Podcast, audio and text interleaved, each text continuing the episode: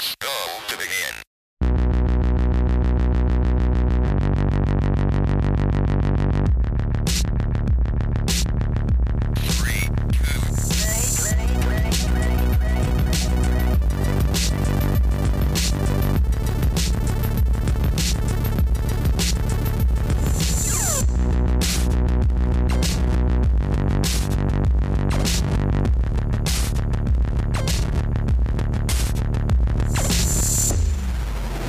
Hallo und herzlich willkommen bei der bereits 17. Ausgabe vom Free-to-Play Podcast. Ich bin wie immer der Migi und bei mir ist zugeschaltet aus dem fernen Korea die Bär. Du bist quasi Auslandskorrespondentin. Elegante Anmoderation, Dankeschön. ja, äh, wir sind total international unterwegs diesmal. Wieder. Ja. Der Zwei-Länder-Podcast. Stimmt, zwei Kontinente. Stimmt sogar zwei Kontinente. Wir sind super international. wie geht's dir, Bär, bevor ich noch mehr Blödsinn rede? Ah, mir geht's gut. Ich habe ein bisschen Rückenschmerzen, aber sonst ist alles klar. Das ist schön. Die Luftverschmutzung haben wir auch wieder halbwegs im Griff. Also wir hatten ziemlich krasse Luftverschmutzung in den letzten Wochen. Okay. Ähm, weil, äh, also China ist wohl augenscheinlich zu einem Teil schuld, zumindest laut der koreanischen Regierung natürlich ein bisschen mehr. Aber Das heißt, wir Ähm. hassen die Chinesen, weil sie deine Luft verschmutzen. äh, Oder können wir das nicht so sagen? das können wir sicher so nicht sagen. Aber dass äh, die chinesische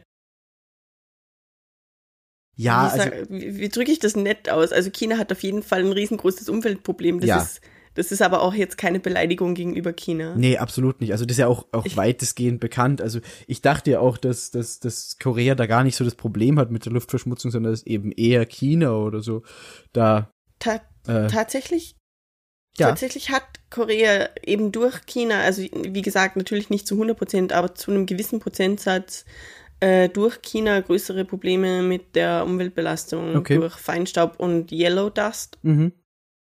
Das Ist Yellow kommt- Dust nicht der Wüstenstaub? Ja, also das kommt teilweise, glaube ich, eben aus der Gobi, Mhm. aber zu einem großen Teil ist es halt auch wirklich die hausgemachte chinesische Luftverschmutzung, Ah, okay, krass. die so wolkenförmig, da gibt es so Wetterberichte mit so Satellitenbildern, die aussehen wie, oh, morgen gibt's Sturm, mo- aber die Flecken sind halt keine Wolken, sondern quasi Dreck. Schmutz. Ja, Ach krass, das wusste ich auch nicht, dass das so ist. ja.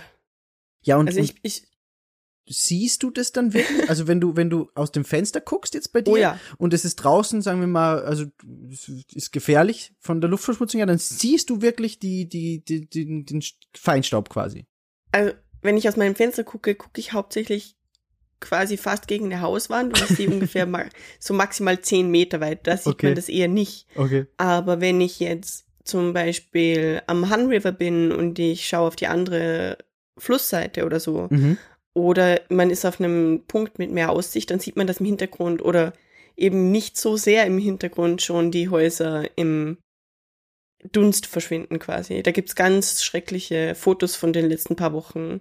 Okay, krass. Das wusste ich nicht. Ja. War Aber- nicht so cool, sage ich mal. Ja, das glaube ich dir. Ähm, aber kurz äh, für die für die Leute, die zuhören zum Verständnis. Du bist jetzt seit wann in Korea? Schon eine Weile, oder? Ähm, Also ich habe ich gar nicht im bin diesmal, also ich bin jetzt zum dritten Mal in Korea und diesmal seit eineinhalb Monaten. Krass, dass das glaub schon ich. so lange her ist.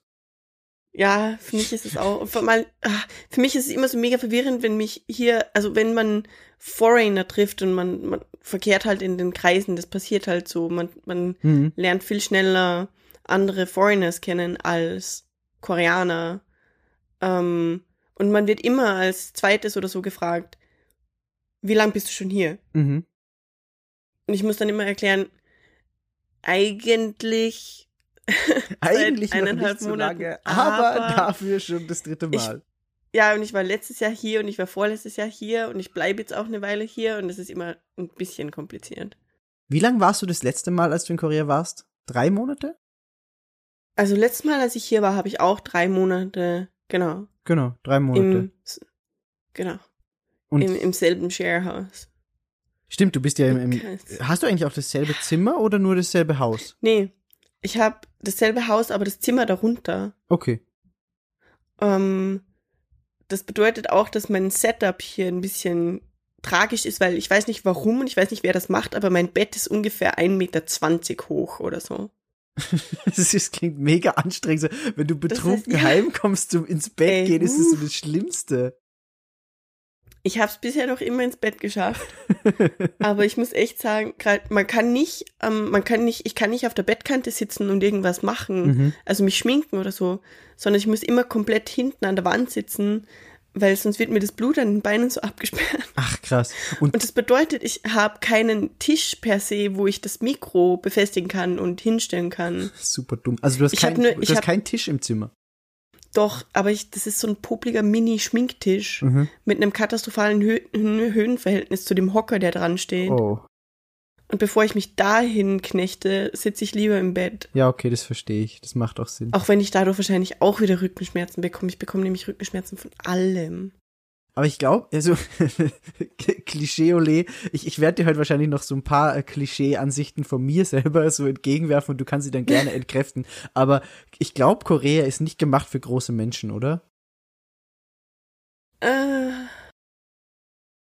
Also so von den, von den. Größenverhältnissen her. Das klingt so, als wäre das einfach ein Schminktisch für eine kleinere Person. Und dadurch, dass du ein bisschen größer bist, ist das halt für dich scheiße.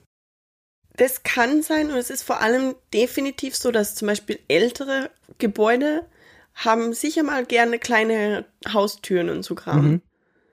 Aber grundsätzlich sind ja Koreaner nicht so viel kleiner. Aber ich habe letztens irgendwann die Durchschnittsgrößen recherchiert, aber ich habe das wieder vergessen. Es ist nicht so viel Unterschied. Vor allem sind die Statistiken ähm, anders, je älter die Menschen sind. Ältere Menschen in Korea sind eher klein, aber die Jungen sind eher groß und vor allem die jungen Männer sind eigentlich ziemlich nah. Also, die sind durchaus sehr oft so groß wie ich. Okay, also normale Größe. Ja. Okay, Klischee und Kräfte. Wir machen heute so, so Free-to-Play Mythbusters. Oh Gott. Können wir irgendwie Free-to-Play Mystery oder so machen? ja, es ist, wir, wir bräuchten irgendwie so einen, so einen äh, X-Factor-Jingle. Sowas. Oh das wäre geil. Ey, das wäre mega. So bei jeder, bei jedem Klischee, das sich die so rüberknallt, sie die Musik drunter legen. Im Hintergrund kurz so Dingling, Dingling. Ist diese Geschichte nun wahr oder frei erfunden? Ihr Jonathan Frakes. 1965 ist das zwei Hirten in Paraguay tatsächlich so geschehen. Ey, kurz, ku- kurz, kurz, kurzer Themenwechsel. Was ist für dich die krasseste äh, X-Factor-Geschichte gewesen? Oh Gott, ey. Ich kann mich doch nicht mehr an X-Factor erinnern. Echt? Oder? Vor allem, das Ding ist, ich habe X-Factor kam immer nach dem Primetime-Film Ja. auf RTL 2, oder? Ja, genau. Oder Kabel 1? Nee, RTL Äh, 2. RTL 2 war's. Und ich muss ehrlich sagen, ich, mega Schisser, hatte da die meiste Zeit ziemlich Angst. weil das war durchaus öfters mal richtig gruselig. Ja, auf jeden Was Fall. ich mich noch erinnern kann, irgendwie so eine Episode, wo eine an einer Raststätte in ihr Auto wieder einsteigt oder so und sie verfolgt einen, einen Oh, Trucker, ja. den sie schon, den sie schon in der Bar gesehen hat. Und sie denkt sich, ey krass, der will mich jetzt umbringen. Und der drängt sie halt fast von der Straße und sie tritt voll durch. Und dann hält er sie auf oder er schafft es, dass er sie aufhält. Und dann springt sie aus dem Auto und er kommt angelaufen und fischt quasi einen Massenmörder aus ihrer Rückbank. Ja, das ist eine mega krasse Geschichte gewesen. An die kann ich mich Und auch ich noch erinnern. glaube, das war eine der wahren, oder? Ich glaube auch, dass die wahr war, ja. Ey, deswegen, also ganz ehrlich, Mythbusters ist mega gruselig zum Allein angucken. Das stimmt. Das stimmt wirklich. Also ich, ich, ich habe jetzt nur noch, nur noch eine harmlose Geschichte im Kopf, wo einfach eine, Ja. Mil eine Milchkanne immer gewackelt hat. Deswegen hatte ich aber, weil ich relativ, also ich hab, die habe ich gesehen, da war ich noch relativ klein und da ging es irgendwie so, also es war eine Familie und die haben immer Milch bekommen von so einem Milchmann und das war so eine, so eine äh, Metall, es auch. Metallmilchkanne und die stand immer irgendwo in der Ecke und hat plötzlich begonnen zu wackeln. Oh Gott, wie gruselig. Und ja, das ist eine fucking Milchkanne, aber ich hatte dann echt eine Zeit lang äh, Angst vor Milchkannen. Also immer wenn ich irgendwo eine Milchkanne gesehen habe, was natürlich jetzt nicht so oft war, weil in unserer Zeit waren da äh, so, so Eisenmilchkannen schon eher äh, out of date. Aber wenn ich die irgendwo gesehen habe, hatte ich echt Angst, dass die plötzlich zu wackeln beginnt. Meinst du so weiß emaillierte Milchkanne mit so einem Henkel, mit so Nee, einem Griff, der so, äh, so, so ganz silberne. Silber, okay. Also diese, diese ganz äh, äh, metalleren Milchkannen. Ich weiß, welche du meinst, aber also die sind so groß. Also die, die, die fassen auch gut so fünf Liter Milch oder so. Als ich ein Kind war, hatten wir tatsächlich diese Klischee Heidi Milchkanne mit diesem, mit diesem Griff, der eben so schwingt. Mhm. Und mit diesem, mit diesem Ding m, gingen meine Schwester und ich immer Milch holen zum Bauern. Also wir haben quasi Heidi gelebt, als wir Kinder waren. Ich habe das aber auch noch ab und zu gemacht mit meiner Oma. Das sind, also wir, haben- wir sind nicht hingegangen, weil äh, ich ja ein Stadtkind bin. Aber wir sind da öfter mal rausgefahren und zu irgendeinem Bauernhof gefahren und haben uns da die Milch aus so einem Milchautomaten auch in solche äh, Kannen, wie du gerade gesagt hast, reingelassen. Und es war schon krass, wie unterschiedlich die Milch geschmeckt hat. Aber das ist jetzt. Ja, wobei ich, ich kenne viele Menschen, die, ich glaube, meine Mama hat es dann damals irgendwann, also für, für Menschen, die das nicht wissen, in die Tiefe der Salzburger Provinz, äh, irgendwann wurde dann ähm, das alles ein bisschen ökonomischer veranstaltet und äh, Salzburg Milch, die exportieren auch nach Italien und nach Deutschland, ja, genau. äh, wurde gegründet und die sind quasi der Mittelmann zwischen eben genau dem, die verhindern, dass kleine Kinder zu Milch holen geschickt werden. Ist aber auch total smart, das Konzept. Also, dass die einfach äh, die, den, den Kleinbauern die Milch quasi abnehmen und das alles unter einem äh, Label abpacken. Das ist schon ziemlich smart. Das macht ja auch der, der Typ, der, ich vergesse den Namen, der das mit dem Wein macht. Der, der macht es ja auch, dass er von ganz vielen Hillinger. kleinen Bauern äh, den Wein kauft. Der Hillinger. Ja, genau richtig. Hillinger heißt er. Er macht es vor allem auch so, dass er Flächen, die die Bauern nicht mehr bewirtschaften können, für sie, glaube ich, bewirtschaftet oder zumindest Mhm. finanziert, dass sie die bewirtschaften können. Genau richtig. Aber ich meine, es gibt sicher immer Bauern, die damit nicht glücklich sind. Wie zum Ja, Teufel sind wir auf dieses Thema gekommen? Äh, X-Faktor, äh, okay. Ich, Milchkanne, ich, logisch. ich weiß aber okay. nicht mehr, wie wir. Also, wir sind auf die Milchkanne gekommen über X-Factor, aber ich weiß nicht mehr, wie wir auf X-Factor gekommen sind. Irgendwas mit Korea. Äh, weil du mich irgendwas über Korea gefragt hast, äh, ob Korea wirklich Ach ja, stimmt. Menschen Äh. X-Factor-Musik. Genau, genau, genau. genau. Ja, äh, X-Factor-Musik wäre auf jeden Fall geil. Aber erzähl, erzähl mal noch ein bisschen weiter über Korea. Das haben wir uns so lange nicht mehr gehört, nämlich, also man muss ja echt dazu sagen, wir haben uns auch schon sehr, sehr lange nicht mehr gehört, weil die letzte Aufnahme auch schon wieder, die haben wir irgendwann im Februar oder März Ja, aber die gemacht. Leute, äh, hey, die glauben jetzt, wir sind keine Freunde im echten Leben. Das ist ja schrecklich. Also wir haben gefacetimed vor ungefähr eineinhalb Wochen oder so. Ja, ja, aber Oder? ich rede ich red ja von Podcast gehört. Also natürlich, na, natürlich haben wir zwischendurch geschrieben und gefacetimed, aber jetzt äh, so Podcast gehört haben wir schon sehr lange nicht mehr. Ja, das ist wahr. Ja. Was ist Was passiert der in Korea? letzte? Was, was, was ist Erzählenswertes passiert in Korea? Was kann ich im Podcast erzählen, ist die Frage, ey. Das ist, das ist einfach, das ist dein Limit. Also, du kannst alles, jetzt- ich habe uns mittlerweile auch als explicit gemarkt. Also, du kannst alles Jo, erzählen, wow. was du willst. Du kannst alles erzählen, was du willst. Es muss Oh nur für Gott, dich ey. passen. Also ich- ich- kein, kein schlimmer 18-Plus-Content. Sorry, Benny. ähm, aber ey, war ich letzten Samstag, das war spektakulär. Sehr betrunken. Das war das Bierpong-Turnier, oder? Ich war nicht, das war ja die größte, äh, wir sollten auf dem Bierpong-Turnier, sind da zu Fuß hingelaufen, weil ich habe hier äh, im Haus mit mir wohnt eine Norwegerin und die tickt ziemlich ähnlich wie ich. Das heißt, wir machen ziemlich viel Kram miteinander. Also wir gehen die ganze Zeit essen, wir lieben Käse, wir lieben Pizza, wir lieben Bier und Wein und wir lieben auch beide Pokémon. Übrigens, ich gehe wahrscheinlich auf das Pokémon World Festival. Wann ist es? Das ist das mit den ganzen süßen, tanzenden Pikachus. Du musst so viele Fotos machen und Videos. Du musst, du musst so viel äh, Speicher das auf deinem Video, Handy oder? freimachen. Ich weiß, oh Gott, ich weiß nicht, wie ich das schaffen soll. Außerdem habe ich am, Sonst, äh, am äh, Sonntag ein Konzert, das muss ich auch filmen. Und mein Ja. Speicher ist so voll. Dann solltest du mal gucken, wie du das löst. Aber auf jeden Fall vom, äh, hauptsächlich vom Pokémon Festival will ich sehr viele Videos haben. Was? Sind aber hauptsächlich, so wie ich das gesehen habe, ist das Fokus, ist der Fokus auf Pikachu. Ja, ist auch okay. Also habe ich jetzt kein Problem mit. Als, als äh, Maskottchen der Marke quasi. Aber wie ist es? Also da, da, da laufen diese, diese riesen tanzenden Pikachus laufen da rum, oder? Also das ist die Pikachu Parade. Okay. Ich weiß aber nicht, wie oft die ist. Es kann sein, dass die jeden Tag einmal ist oder äh, I don't know. Okay. Die Website war nur auf Koreanisch. Ah, okay. Aber also, und ich äh, habe nur verstanden, es geht von dahin bis dahin und es passiert da und es gibt das und das. also du weißt es nicht, was da so geht. ich habe, also so wie ich das gesehen habe, ist es irgendwie nur eine einzige Shopping Mall, die ist halt riesig. Aha. Aber diese Shopping Mall macht das quasi einen Monat lang. Ein Und hat Monat einen- lang? Ja, von 27. April bis 27. Mai. Das ist ja mega krass. Du, ein Monat lang Pokémon-Festival. Ja, genau. Wow, das ist mega geil.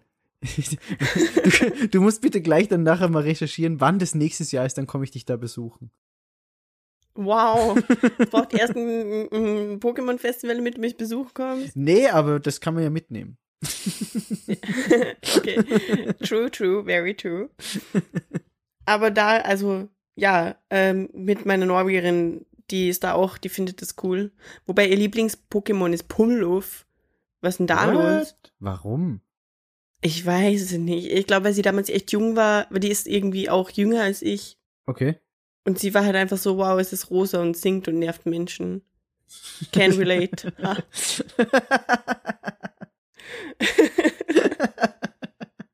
Die hört das eh nicht, die versteht mich ja nicht. ich ich, ich wollte gerade sagen, die kann hoffentlich kein Deutsch.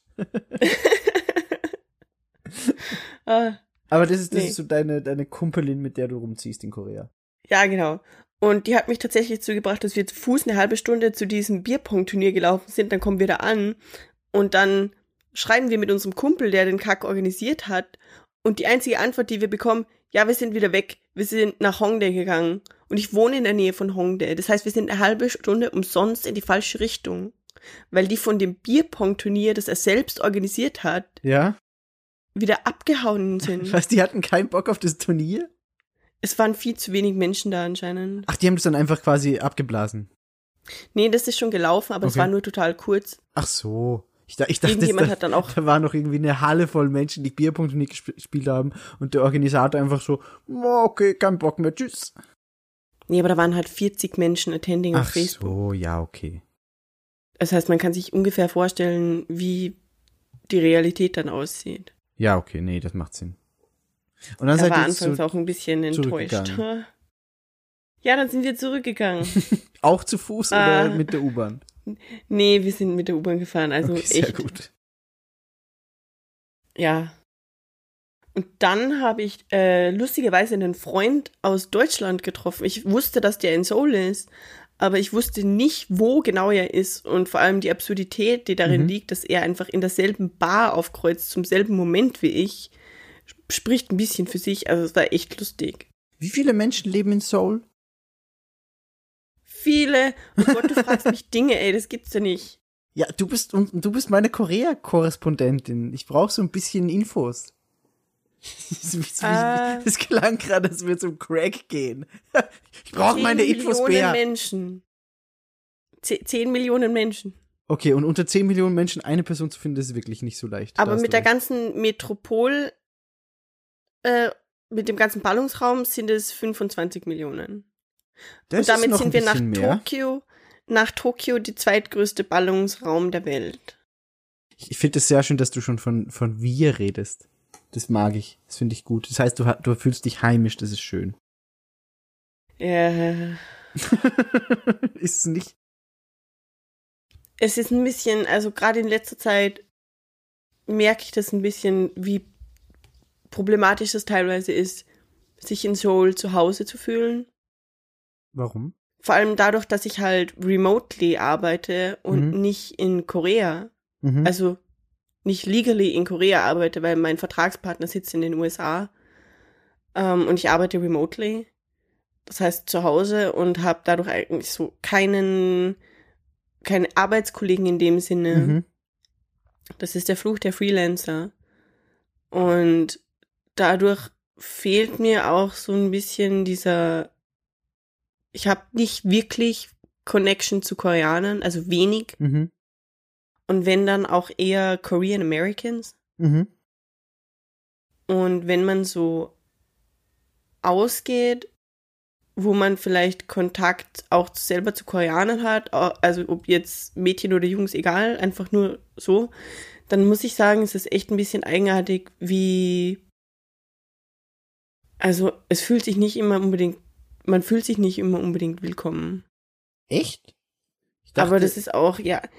Äh, aber also es, das es, ist es aber auch halt eine harte Verallgemeinerung. Also, ich will hier nicht irgendwie Korea in die Pfanne hauen jetzt. Ich liebe Korea, sonst wäre ich ja nicht hier. Aber ich hatte letztens ein paar Events mit jungen Mädels. Und es ist schon krass, dass die manchmal halt einfach nur hart feindselig Westerners gegenüber sind. Okay. Ist es dann dann so so ein quasi, also ich, ich hasse das Wort ja, aber ist es so Stutenbissigkeit, dass sie denken quasi, oh, da ist äh, die die Ausländerin, die ist für die Männer interessanter als ich? Ja, sicher. Ah, okay. Aber es ist halt absurd, weil ich finde die alle mega schön. Also Mhm. wie die koreanischen Mädchen und Frauen, die sind so junge hübsch und dann guckt die mich an und du merkst halt einfach, wie, wie ihr Gesicht sich verzieht und sie hasst mich. Und es ist so, hey, ich habe nichts gemacht.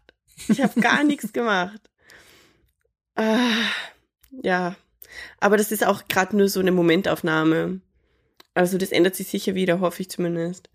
Ja, Aber also, vor allem wenn du wenn du diesmal du bleibst ja diesmal länger, hast du gesagt, also du bist ja jetzt eineinhalb Ja. Monate dort und hast dir vor, dass du diesmal wirklich länger noch als drei Monate bleibst und es war ja letztes wesentlich. Mal, als du die drei Monate dort warst, schon ein Unterschied von eineinhalb Monate zu ein paar Wochen später, also da habe ich schon Hoffnung, dass das mit der Zeit besser wird.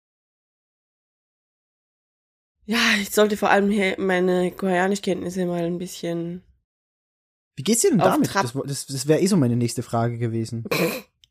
Okay, ja, ich arbeite die ganze Zeit, weil meine Chefitäten äh, beschlossen haben, dass ich nichts anderes tun soll als arbeiten offensichtlich. Und ich habe in der Woche teilweise drei Artikel zu schreiben, was halt doof ist, weil ich bin Perfektionistin und muss alles 20 Mal checken. Das heißt, ich brauche ungefähr zwei Tage für einen richtig guten Artikel oder drei. Vor allem, vor allem das Ding ist auch, das klingt jetzt für die Leute vielleicht so, ja, ich muss drei Artikel schreiben und denken sich, ja, drei Artikel habe ich schnell geschrieben, hahaha. Aber du musst halt, halt teilweise kein- echt es- viel recherchieren. Das ist es halt. Und vor allem, es gibt wahrscheinlich selten so, also ja, im Gaming ist es wahrscheinlich ähnlich. Ähm, aber im Gaming schreibt man halt meistens über ein Spiel, Ja. hat dann ein paar Referenzen zu anderen Spielen. Aber in K-Pop ist es wirklich so, dass jedes Mal, wenn man einen winzig kleinen Fehler macht, frisst einen der Fandom. Also, Fandom erklärt ist, ist quasi die, die, die Fanbase von einem gewissen Künstler oder von einer gewissen Band. Genau, und es geht halt kreuz und quer, weil es, man schreibt halt selten einen Artikel über nur eine Gruppe, dann schreibt man über viele, dann muss man recherchieren 300.000 Jahre und das ist echt, also ich liebe es, aber es ist zeitintensiv auf jeden Mhm. Fall. Das Ding ist halt auch, und, und, und äh, das, das, das weiß ich bei dir, dass, wie du sagst, du bist Perfektionistin und du, du recherchierst halt auch wirklich jedes kleinste Detail und dadurch sind deine Artikel halt auch einfach gut. Also das, das kann ich als jemand sagen, der sich mit dem Thema gar nicht auskennt, weil du, schickst dir ab und zu die Links und ich gucke mir das dann an und mache irgendwelche Quizzes, von denen ich keine Ahnung habe. So, ja, okay, ich klicke jetzt das und das klingt witzig. Ja, okay, ich klicke jetzt die Person an, die sieht ganz okay aus. Und dann kommt irgendwas raus und denke mir so, ja, aber geschrieben ist es halt trotzdem gut, das kann ich ja beurteilen. Und ich schätze auch, dass du deswegen halt immer wieder die Aufträge bekommst. Und deshalb wollen deine Chefleute halt, dass du so viel schreibst. Das Ding äh, äh, ist, ich würde halt mega gern dort fix arbeiten und mega gern in deren Büro arbeiten. Ja. und halt über längere Stunden, also mindestens Teilzeit und nicht nur Freelance-Basis. Mhm. Aber die sagen, die stellen Feature Writer nicht fix an, sondern nur Editors und dafür müsste ich Koreanisch kennen. Ah, okay. Womit wir wieder beim Thema sind. Meine Koreanischkenntnisse sind nicht unbedingt spektakulär. Wobei du da auch immer ein bisschen untertreibst. Also, du kannst auf jeden Fall nicht schlecht Koreanisch. ich kann halt, ich kann halt erklären, woher ich komme und dass ich Koreanisch lerne und wie alt ich bin und bla bla bla bla. Und du kannst dich auch Also verständigen. Also, du hast ja, du hast zum Beispiel letztens hast du irgendwann geschrieben, du warst im Convenience Store und hast da den Typen komplett auf Koreanisch gesagt, was du haben möchtest. Ja, das ist ja nix. Ja, aber das, das, ist- das ist nicht nix. Das, ich kann das auf gar keinen Fall. Ja, aber das ist, das ist das Basic, das ist einmal eins. Aber das Ding ist, ich habe nicht gesagt, was ich haben will, das ist das Komplizierte, weil ich habe Mülltüten besorgt. Und das ist, Recycling in Korea ist ein Riesenthema. Mhm. Aber das ist tatsächlich ein bisschen kompliziert, weil man genau die Größe sagen muss und genau welche und genau wie viele. Und dann hat er noch irgendwelche Anschlussfragen gestellt, bei denen ich normalerweise dastehe wie ein Baumstumpf. Oh Gott, apropos, ich bin nicht mehr. Ich habe ein Nickelodeon-T-Shirt gefunden mit den Bieber-Brüdern Oh drauf. Gott, das ist so schön. Du hast ein Foto geschickt. Das ist so unglaublich cool. Ich bin nicht mehr zurückgegangen. What? Ich hab's nicht mehr, ich hab's, nicht- ich hab's nicht geschafft. Okay, das ist enttäuschend. Aber, aber kommst du da noch mal hin? Die hatten da schon nur mehr zwei. Oh oh. Ich bereue das voll. Ich will es haben. Ich liebe die Bieber-Brüder. Die Bieberbrüder waren mega geil. Bieber-Brüder.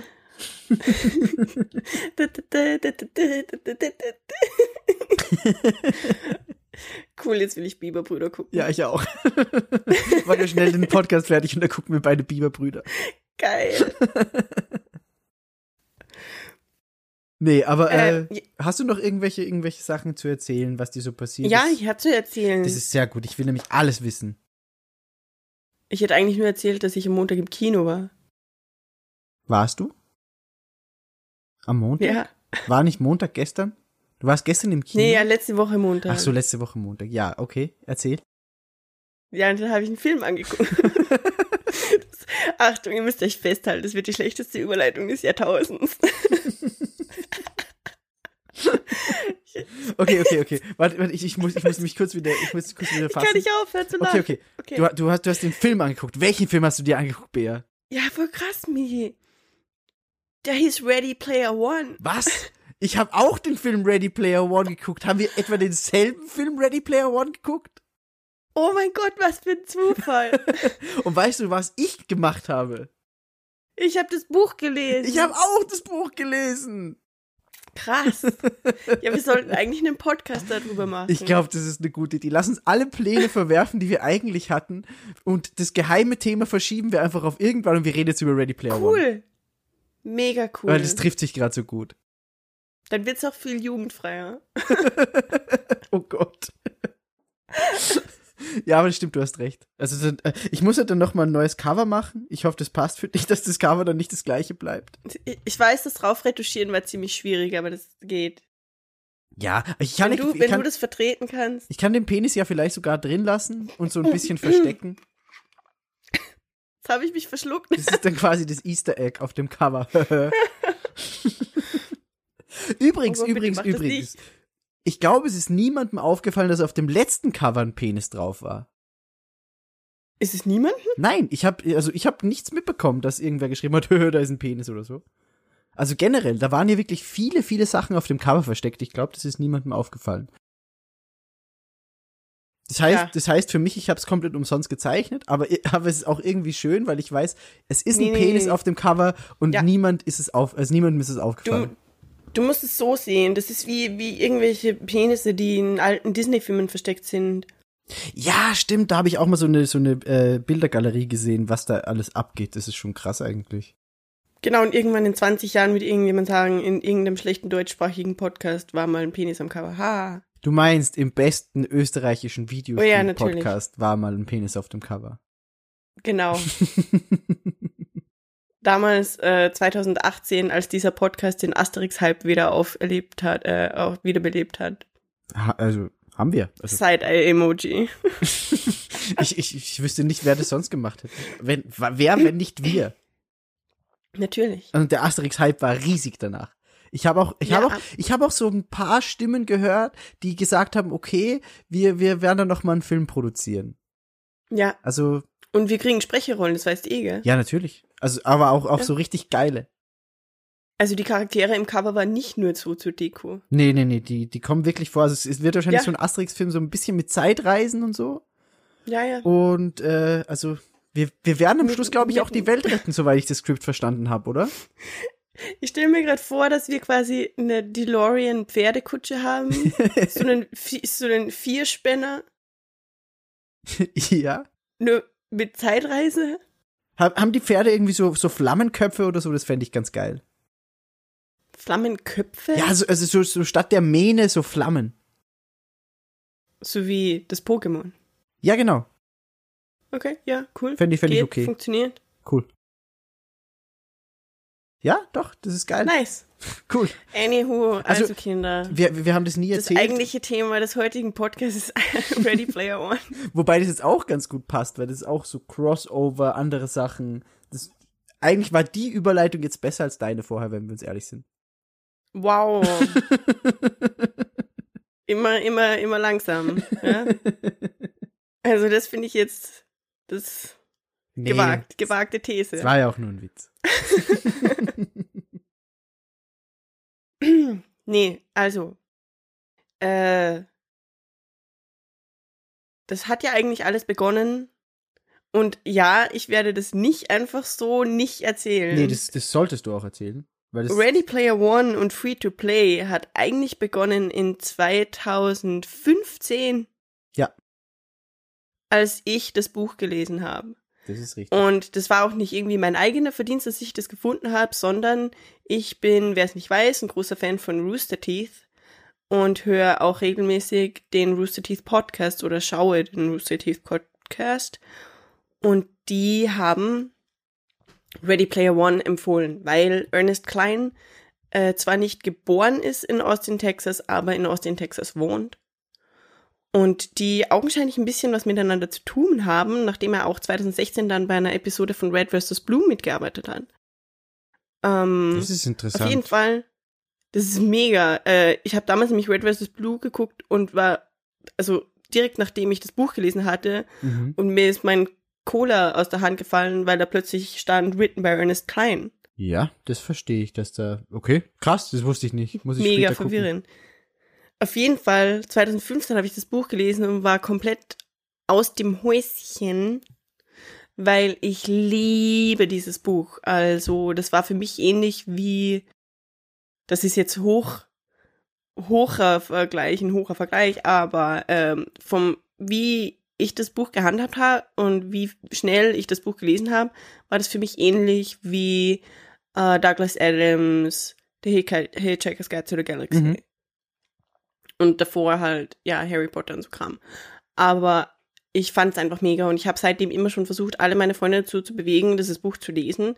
Ich habe tatsächlich nur einen einzigen Menschen dazu gebracht, das Buch zu lesen. Ist toll. Danke, Fabi. Was? Ich hab's Ähm, auch wegen dir gelesen.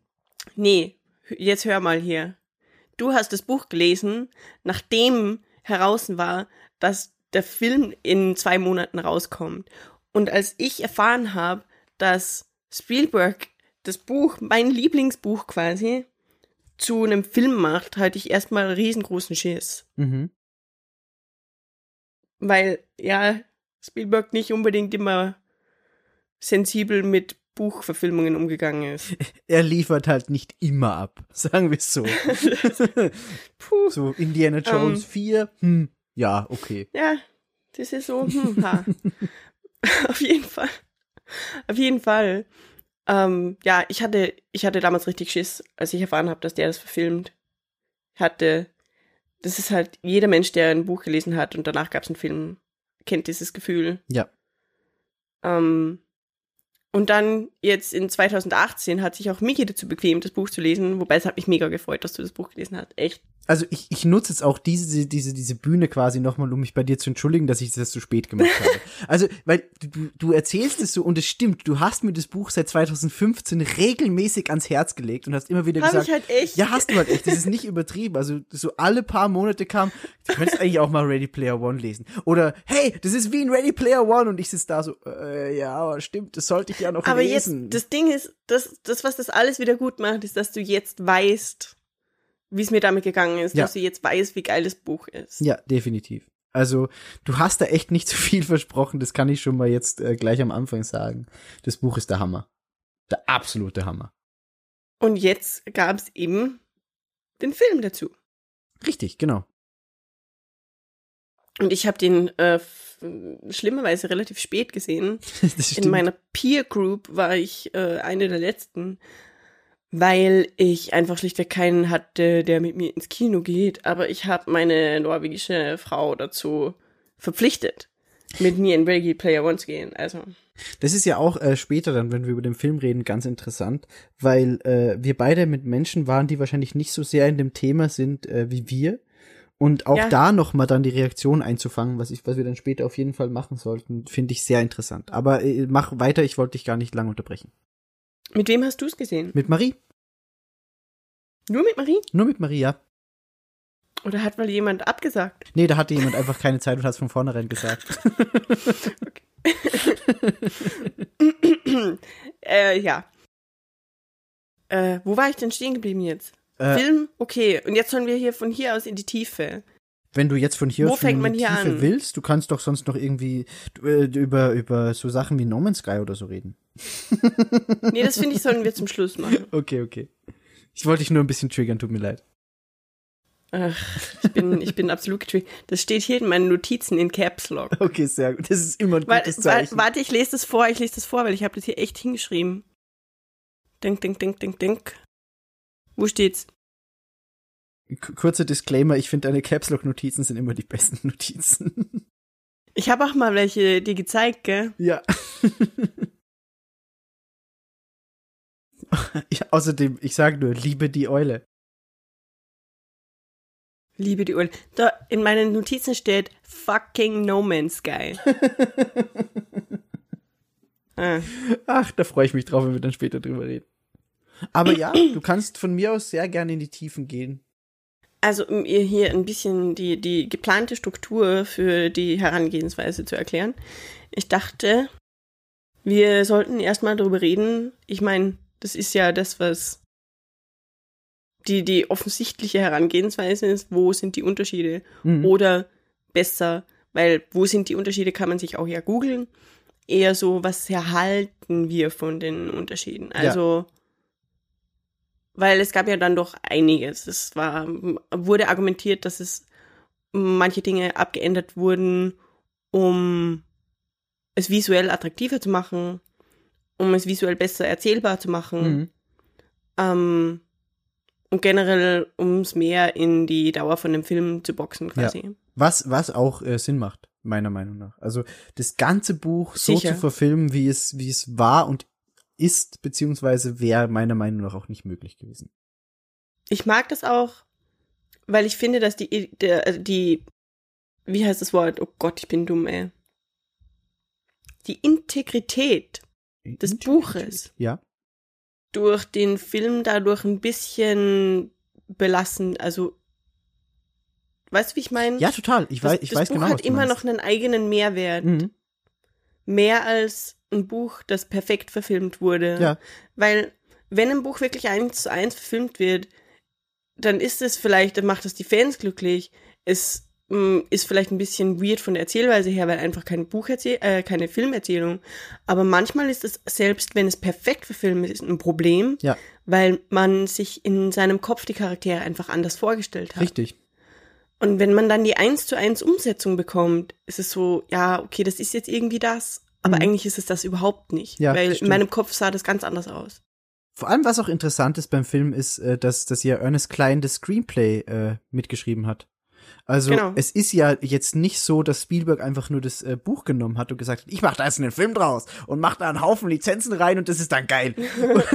und dann einfach irgendwelche, irgendwelche Leute sich da rangesetzt haben und eine Handlung rund um diese Idee gestrickt haben, sondern es ist ja wirklich Ernest Klein, der, der Buchautor, der da wirklich äh, sehr, sehr eng äh, mitgearbeitet hat. Das macht's für mich auch noch mal schöner anzusehen, wenn mit diesem Und Wissen. die, die haben ja auch, äh, also geschrieben wurde es ja von Ernest Klein und Zack Penn. Mhm. Und Zack Penn ist ja hier Mensch hinter X-Men-Filmen und Avengers. Genau. Das heißt, es ist schon ziemlich obvious, dass eigentlich kompetente Menschen am Werk sind, sag ja, ich mal. genau, richtig, auf jeden Fall. Kann man so stehen. also, also quasi wie bei uns. So, ein- so ein richtiges Dream-Duo. genau, quasi.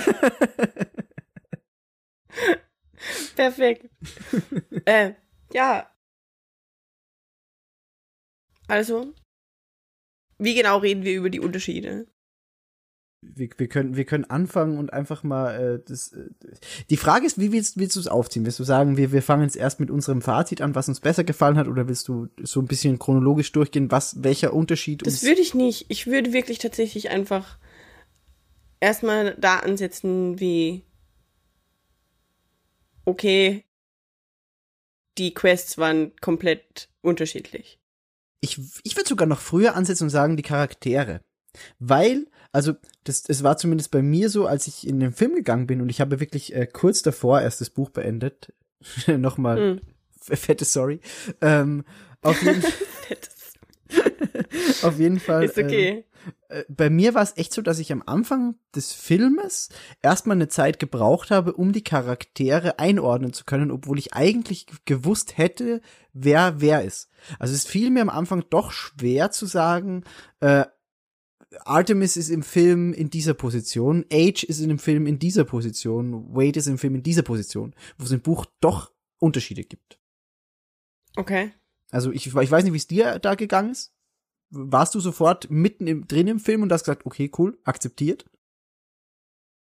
Ähm, das erste große Hä war für mich auf jeden Fall gleich, das passiert ja quasi gleich am Anfang, Mhm. äh, das erste Aufeinandertreffen mit Artemis. Mhm. Also es geht da um die Charaktere, aber das war für mich das erste große Hä. Ich finde aber, ich muss sagen, äh, Halliday ist perfekt. Ja. Ja, auf jeden also Fall. das ist ein perfekter Cast bei Halliday. Unglaublich gut. Und auch, also die, das Make-up und the Hair, das ist einfach, das ist genau der, das ist ziemlich genau der Charakter, den ich mir da Mhm. vorgestellt habe. Das muss ich auch sagen, ja. Gruselig exakt sogar. Ja, es geht mir auch so. ähm, Auch wie wobei er ich redet. Bei, ja, total. also Das ist creepy. Ja. Aber er wurde ja auch ausgiebig beschrieben und dadurch, dass quasi die ganze Oasis sein Hirn ist quasi, Mhm. glaube ich, lässt sich das ziemlich gut zusammenstückeln, wie der Mensch so war. Ja, definitiv. Theoretisch, also wenn das, was offensichtlich ziemlich gut gemacht wurde, weil es war so schlüssig, dass, dass, dass der Film, und die würden ja nicht jemanden casten, wenn Ernest Klein mitgeschrieben hat, ist es ja wahrscheinlich, zumindest von den Charakteren her, äh, Charakteren her, ziemlich nah an dem, was er sich beim Schreiben dachte. Mhm. Glaube ich auch, ja. Und so gesehen, Halliday war echt perfekt. Wobei, äh, Ogden Morrow, Ja? also ich liebe Simon Pegg, deswegen bin ich natürlich absolut happy mit dieser Entscheidung. Aber ich muss sagen, dass ich ihn nicht unbedingt, also den habe ich mir nicht unbedingt so vorgestellt. Ich dachte, er wäre dicker. das dachte ich auch. Ich weiß nicht Und warum, eher aber älter dachte, wäre dicker. irgendwie. Ja, der, Gleich der, als, also in der Stadt, in, im, im Vorher quasi, bevor die alt sind. Und vor allem geht ja das Buch auch viel mehr auf die Kindheit von den beiden ein. Mhm. Und irgendwie dachte ich, keine Ahnung, Org wäre fetter. ich, hab's, ich hab's auch gedacht. Aber das ist ja prinzipiell ein Muster, das sich abzeichnet, dass die Charaktere alle sehr viel dünner sind. Ja, halt einfach äh, mehr auf dieses Hollywood äh, Hochglanzformat passend, würde ich jetzt mal sagen. Also nicht Ja, so. genau. Es ist halt, es ist halt schwierig, einen Film komplett über Nerds zu machen, sage ich jetzt einfach mal so, weil, weil viele, wenn es, wenn sie das Buch lesen, halt diesen Klischee-Nerd und ich mache hier Hasenohren äh, im Kopf haben und der ist halt nun mal ein bisschen dicker und hat vielleicht keine Ahnung, nicht die perfekt sitzende Frisur oder die perfekte Klamotten. Hm. Und das funktioniert halt in einem Hollywood-Film so nicht. Muss man sagen. Wobei ja, ja, ich meine, was halt auch nicht äh, funktioniert, ist, dass Wade sich alle Körperhaare abrasiert in der Mitte des Buches ungefähr. das stimmt, ja. Also, äh, wie würde er ungefähr so aussehen wie einer der Charaktere in Minority Report oder zumindest wie ein Chemotherapie-Patient oder so. Ja, Minority Report hat übrigens die beste Waffe, die jemals in einem Film vorgekommen ist, nämlich den Brechstab. Wenn du mit dem Brechstab jemanden berührst, dann muss er einfach kotzen. das ist die beste Waffe der Welt. Ich hätte so gerne einen Brechstab. Einfach so durch ein Einkaufszentrum laufen und Leute damit berühren, damit sie kotzen. Das ist ziemlich eklig. Es ist mega witzig. Sorry, wir können wieder weitermachen. Ähm, ich weiß nicht, wo wir stehen geblieben sind. Äh, bei den Charakteren. Wir waren gerade bei Ogden Morrow. Ah ja, bei Körperhaare waren wir eigentlich. Ach ja, stimmt, genau. Ähm, ja, und ge generell die Umsetzung. Und vor allem muss ich sagen, dass ich dachte, also Samantha, Mhm. Artemis, Mhm.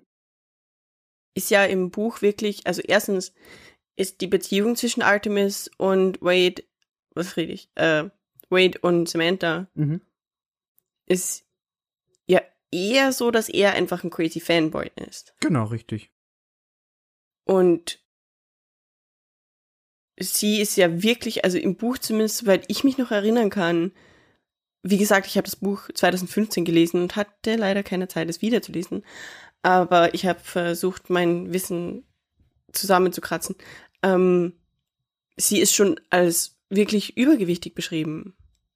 So wie Wade auch anfangs.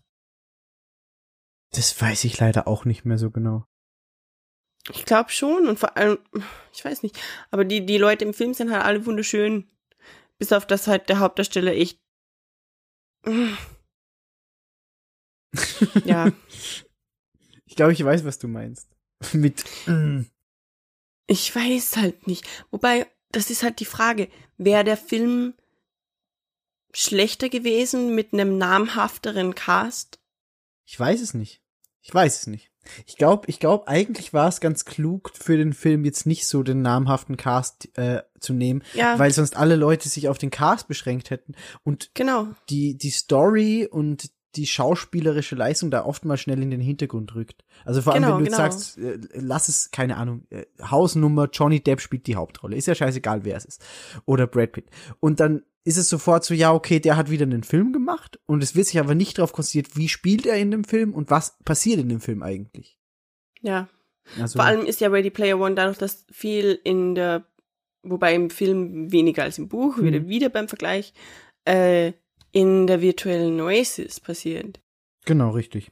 Und dann hätte man ja den wahrscheinlich den Charakter nach den Gesichtszügen des vermutlich hübschen Hollywood-Hauptdarstellers formen müssen. Mhm. Und das hätte ja wieder das Ganze aus dem Sinn gerissen. Also es hätte ja keinen Sinn gemacht. Ja, genau, richtig. So gesehen glaube ich wirklich, dass vielleicht ein Mehrwert von Ready Player One darin liegt, dass die Schauspieler jetzt nicht, das ist mega gemein, wenn ich das so sage, ähm, halt super handsome Hollywood Boys sind. Wobei Mhm. er hat ja, glaube ich, hatte nicht Cycle, irgendwas hat er gespielt in X-Men. Der, der Hauptdarsteller, Ja. also Wade? Das weiß ich In nicht. X-Men Apocalypse hat der Cyclops gespielt. Ah, okay, das ist der einzige X-Men-Film, den ich nie gesehen habe. Das kann ich, äh, kann ich nicht wissen. Ähm, cool, das habe ich nicht gewusst. Ich habe das auch gerade jetzt gesucht. Da Hm. erinnerst du mich übrigens dran, dass ich den noch nachholen wollte. Weil Apocalypse echt der einzige X-Men-Film ist, den ich nicht gesehen habe.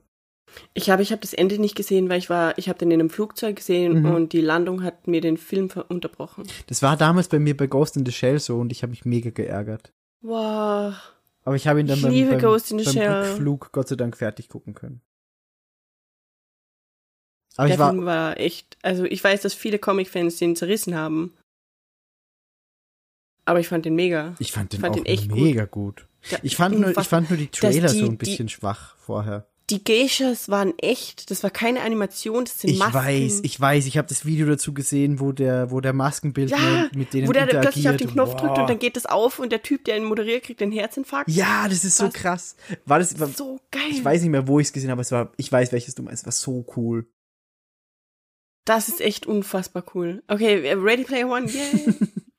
Das wäre cool gewesen, wenn eine der Geishas aus Ghost in the Shell, ja, ich sag dir nur, Vielleicht war es ja sogar so. Also äh, äh, ganz kurz, äh, bevor wir jetzt eh noch weiter über den Film reden, man muss ja wirklich sagen, es sind wahnsinnig, wahnsinnig viele Cameos und keine Ahnung was Ja. in dem Film. Also wir werden sicher nicht über alle reden, weil wir das auch gar nicht schaffen und weil wir bestimmt auch Nein. nicht alles gesehen haben.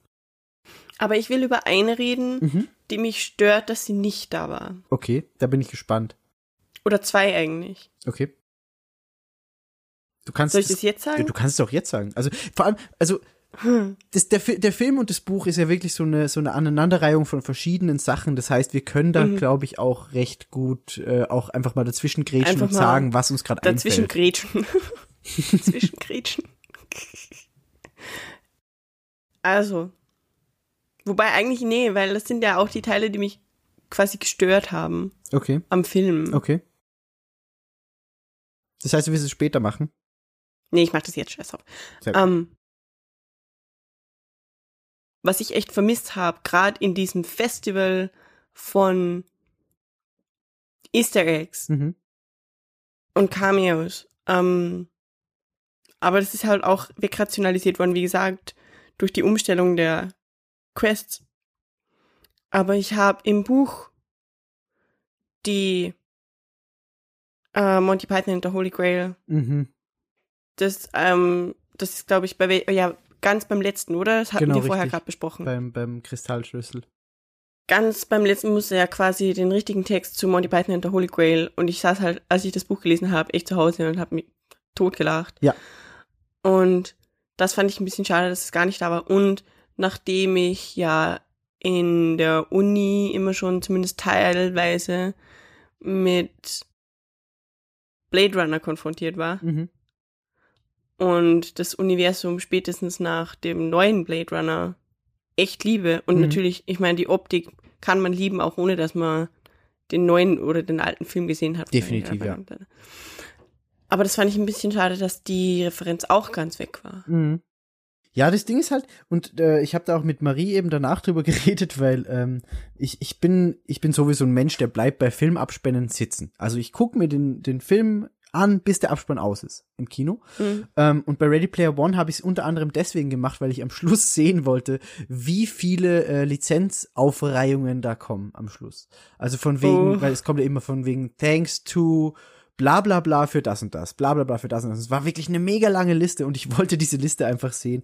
Und ich denke halt, äh, dass es teilweise auch vielleicht Lizenzschwierigkeiten geben hätte können oder gegeben hat vielleicht. Vielleicht wollte Spielberg sogar manche Dinge einbauen und durfte einfach nicht auf der Leinwand.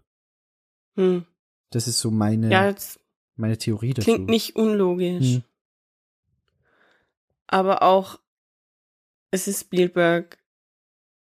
Es, äh. Also du glaubst quasi, wenn, wenn Spielberg bei dir klopft und sagt, hey Bea, darf ich Free-to-Play für meinen Film verwenden, dann würdest du sagen, ja, okay, Steven, mach Es mal. ist Warner Brothers und Steven Spielberg. ja, aber ich, manche Leute Was können halt, sich die nicht leisten? ich, ich weiß nicht, ob es da so um, ums Leisten geht. Vielleicht geht's da auch einfach um Eitelkeiten. Dass eine Person sagt, nee, ich will nicht, dass du meine Lizenz für den Film verwurstest. Also Ja, wahrscheinlich. allein Wahrscheinlich wenn du, ist es gerade du, für, gerade für Steven Spielberg bei vielen tabu. Ja, weil du, weil die Person halt sagen, ich will nicht in einem Steven Spielberg-Film vorkommen. Also allein wenn du denkst, wie, wie lange sich diese, diese Marvel-Rechtsstreite da gezogen haben, True. bis jetzt wahrscheinlich Disney Fox kauft, wobei das immer noch nicht sicher ist. Ähm, Hm. Also ich, ich glaube, da gibt's einfach viele Sachen, wo dann Eitelkeiten das, das größte Problem sind, nicht Geld oder Verhandlungsgeschick. Ja, das stimmt allerdings, da hast du Hm. recht. Ja. Aber ja, ich verstehe auf jeden Fall, was du meinst. Also dieses äh, Monty Python Holy Grail Ding wäre auf jeden Fall für mich auch sehr, sehr schön gewesen, äh, Aber auf der Kinoleinwand zu sehen. Wurde ja quasi ersetzt durch The Shining. Richtig. Oder Shining, nur Shining. Nur Genau. Shining. genau. Und das war ja großes Kino. Also sorry, wow, aber das, war also so ganz ehrlich, geil. ich habe, wie gesagt, ich habe das Buch gelesen, jetzt den Film gesehen und dadurch, dass man gerade schon bei dem ersten Quest, das ja das Autorennen ist, statt diesem äh, Joust Genau. Joust Game, und dann, dann ist er ja, also ähm, g- ganz, ganz kurz bevor, bevor du da jetzt anfängst, es ist ja so, dass generell die, die Quest-Abläufe anders sind im Film als im Buch. Weil im Buch finden Genau. sie ja immer erst einen Schlüssel mit einer Aufgabe, da ist eben dieses Joust-Ding. Im Film ist Ja. es das äh, Rennen und das Tor ist dann nochmal versteckt. Also das Tor muss dann im Buch nochmal gefunden werden und dann nochmal eine Quest äh, Genau. absolviert werden. Und im Film ist ja einfach so, okay, er nimmt den Schlüssel, das Tor ist da, Schlüssel rein. Nächstes Rätsel. ja, und zu den Schlüsseln, also zu den Beginnen des Quests für den Schlüssel gibt's ja auch immer erst ein Gedicht, Genau, richtig, genau. der also quasi ein Hint Mhm, genau. Also es ist alles sehr viel komplexer als im Film, wobei ich sagen muss, das ist für mich echt was, wo ich sage, okay, dann hat das Buch einen Mehrwert gegenüber dem Film. Mhm. Und ich muss aber sagen, dass es dem Film nicht unbedingt fehlt, weil das ist eben, wo ich glaube, an diesem Punkt funktioniert einfach diese Argumentation von, es wurde der Stoff so aufgearbeitet, dass er besser in dem Film funktioniert. Ja. Jetzt sind wir uns ganz ehrlich, das wären insgesamt dann wie viele, das wären drei Limericks oder vier mit dem Originalen, mindestens sechs Quests. Es wären auf jeden Äh. Fall mehr als doppelt so viele Quests gewesen, Genau. die jetzt eigentlich, Das- also die jetzt im Film sind. Das sind eine Dreiaktstruktur mit einem emotionalen Charakterverlauf. Mhm. ist wahrscheinlich ein bisschen schwierig. Ja, das auf jeden Fall. Und deswegen ähm, eben ist man quasi als Mensch, der das Buch gelesen hat, seit dem Rennen ganz zu Beginn schon mal darauf eingestellt, okay, das wird anders. Mhm, genau. Wobei ich auch sagen muss, dass mir das echt, also Key in Buch ist ja, dass es ewig dauert, bis irgendjemand irgendwas findet, weil die Gunters sind ja dann echt nur noch eine Randgruppe eigentlich in der Oasis. Mhm, Quasi die Hardcore-Gunter genau. sind die letzten, die noch wo, wofür, wofür also- steht Gunter? Ich vergesse es immer. Egg Hunter. Stimmt, Eckhunter, genau, das ist die Abkürzung. Und das sind irgendwie die letzten, die überhaupt noch nach dem Ding suchen. Und alle anderen haben eigentlich aufgegeben. Das war so, ja, da war mal was, aber keiner weiß, ob es wirklich existiert. Und das Mhm. geht ja lang so dahin. Ja, das stimmt. Und das war im Film ja nur durch die Stimme aus dem Off, glaube ich, kurz erzählt. Das war relativ knapp abgehandelt, ja, das stimmt. Und auch, dass die, diese, diese Bibliothek, Mhm. die Erinnerungen von Halliday aufarbeiten, Mhm. die gibt's ja im Buch so gar nicht. Das ist ja nur der Amaroks Almanach. Genau, oder? richtig. Da gibt's nur den, den Almanach, den man, den man sich holen kann, den ja äh, Wade, Anarok. äh, Anorak. Anorak. Anorak. Den Wie die ja, Jacke. Genau, wie die Jacke. Ich merk's mir tatsächlich so, dass es wie die Jacke ist. Ah ja, Amarok ist, äh, ist ein Auto. genau. VW Amarok. Ein großes Auto. Ähm, und den hat ja Wade im Buch äh, sogar äh, als, als gedruckte Version, damit er quasi Genau. auch in seinen Nicht-Oasis-Zeiten darauf zurückgreifen kann. Genau. Ja. Und in, also quasi, es ist viel mehr, das habe ich auch im Internet gelesen, in so Vergleichsdingen, es ist viel mehr eine Social Experience, als es im Buch ist. Ja, das stimmt. Und das mit den 3D-Erinnerungen, das ist halt auch so sehr offensichtlich ein, was sieht besser aus on screen. Ein pummeliger Junge, der auf einer Waschmaschine sitzt und ein Buch liest, oder ein pummeliger Junge in einem riesigen Neubau mit einem Roboter-Bibliothekar, der sich äh, 3D-Reenactments ansieht, wie es Mhm. früher war. Ja, vor allem ist es auch, auch, auch für dich als Zuseher dann viel leichter, Ja, genau. weil es, also natürlich, er kann jetzt irgendwie da sitzen, das Buch lesen und dann siehst du halt quasi, wie er sich das Eine vorstellt. Rückblende oder so, ja. Genau, richtig, aber es ist halt noch mal schöner umgesetzt, wenn du das so siehst, finde ich. Ja, sicher. Also wie gesagt, ich glaube auch, das ist sicher ein Zugeständnis an die visuelle Mhm. Funktion von dem Film einfach. Definitiv. Und es, schadet aber nicht. nee, absolut. Es nicht. funktioniert. Ja. Der Film funktioniert einfach. Ich war, ich war auch gespannt, ob du das, ob du das so sagen kannst im Podcast. also, weil, Ganz ehrlich. weil wir haben ja echt bis heute kein einziges Wort über diesen Film verloren zueinander. Und das finde ich Nee. echt smart, weil das haben wir bei keinem Podcast bisher vorher geschafft. Wir haben mindestens geredet, wie hat uns das oder das gefallen. Aber wir haben noch kein einziges Wort über Ready Player One bisher geredet, wir Nee. beide. Das Einzige, was wir darüber geredet haben, tatsächlich ist, dass in unserer, in unserer WhatsApp-Gruppe des Mhm. Chaos, Mhm. Ähm, in denen ja äh, sich viele Podcaster rumtreiben, hauptsächlich fast, Ja, stimmt. ähm, ich glaub, die haben den Film gesehen und dann einfach mal lauthals ihre Meinungen in die Gruppe reingeposaunt. Das war voll schön. Ja. Ich fühle mich da so wie Sheldon mit der Film war gut. You're ruining this movie for me. ähm, nee, das war, das war ja der, der, ich kann mich nicht mehr erinnern, scheiß auf Big Bang Theory. Äh, der Fla der Flash-Comic war gut. genau. Spoiler! Und so, wow, du Arschloch.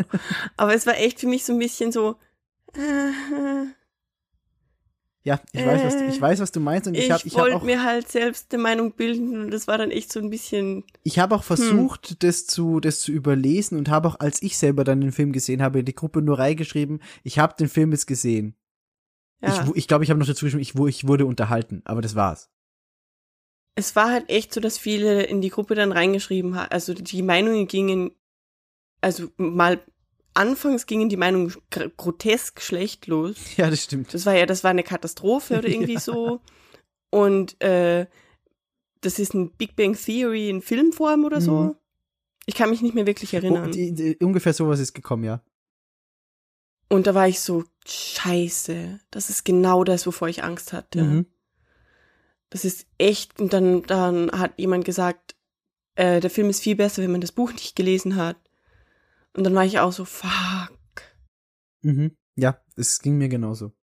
Und das hielt halt an, bis ich echt im Kino war. Also Ich war echt auf eine Enttäuschung gefasst. Ich auch definitiv. Also wa was mir was mir geholfen hat und da da ge gebe ich wirklich jetzt äh, auch auch Credits raus an Chris. Also das war wirklich die beste Aussage.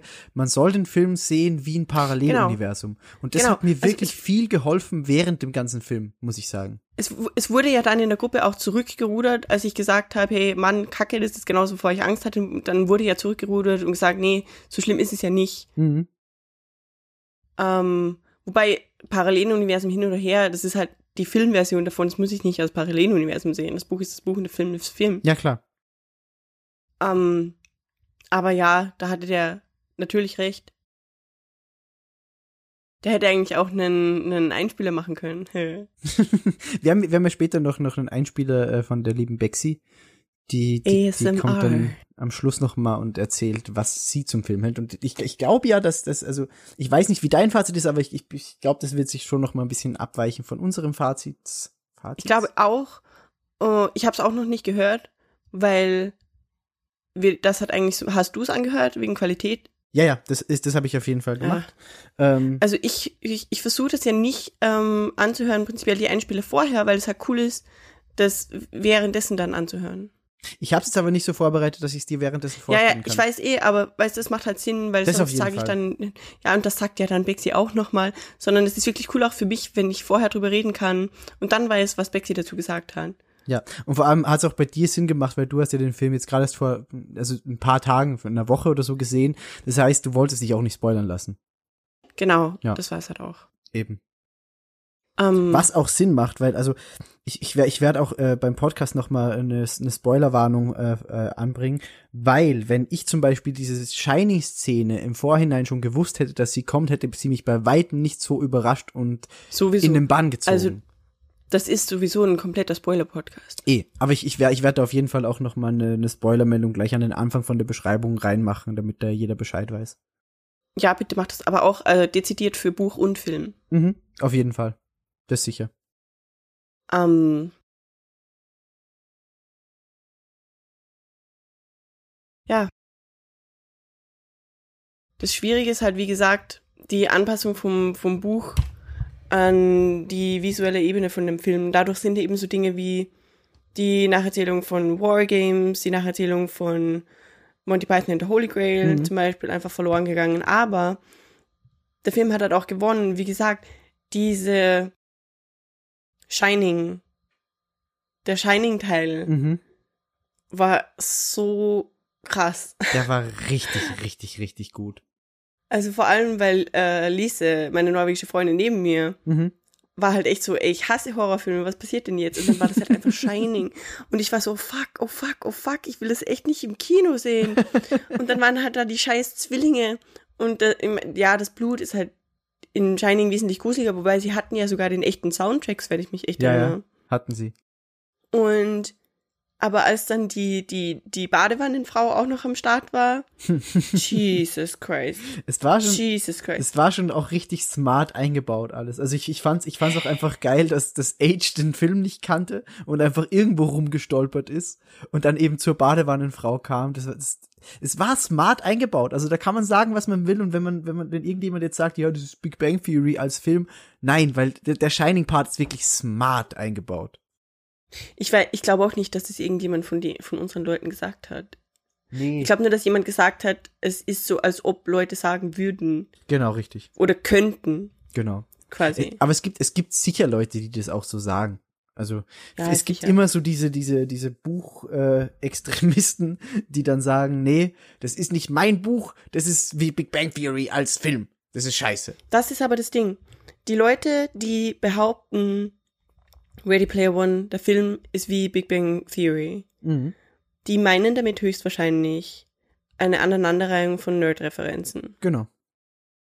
Das Ding ist aber, das ist ja genau das, was Ready Player One zu einem Teil ist, Ja, auf jeden Fall. aber nicht eben eine stumpfe Aneinanderreihung wie Big Bang Theory, Mhm. sondern eine liebevolle Aneinanderreihung. Es ist ja eine Hommage, im Grunde ist ganz Ready Player One das Buch eine einzige Hommage von Ernest Klein an seine Jugend. Ja, genau richtig. Also, Und deswegen ist es ja so gesehen keine Beleidigung, es quasi zu einem gewissen Teil auf das aus dem Blickwinkel quasi zu betrachten. Es ist halt zu, zu kurzsichtig und zu oberflächlich, wenn du das einfach nur äh, als, als Aneinanderreihung von, von verschiedenen Sachen siehst, weil, äh, also ich bin mir sicher, dass auch Ernest Klein beim Film sehr viel eingebaut hat, mit dem er einfach viel verbindet. Lass es Shining sein oder was auch immer, Klar. lass es bestimmte Lieder sein, ähm, die auch im Buch sonst nicht vorkommen.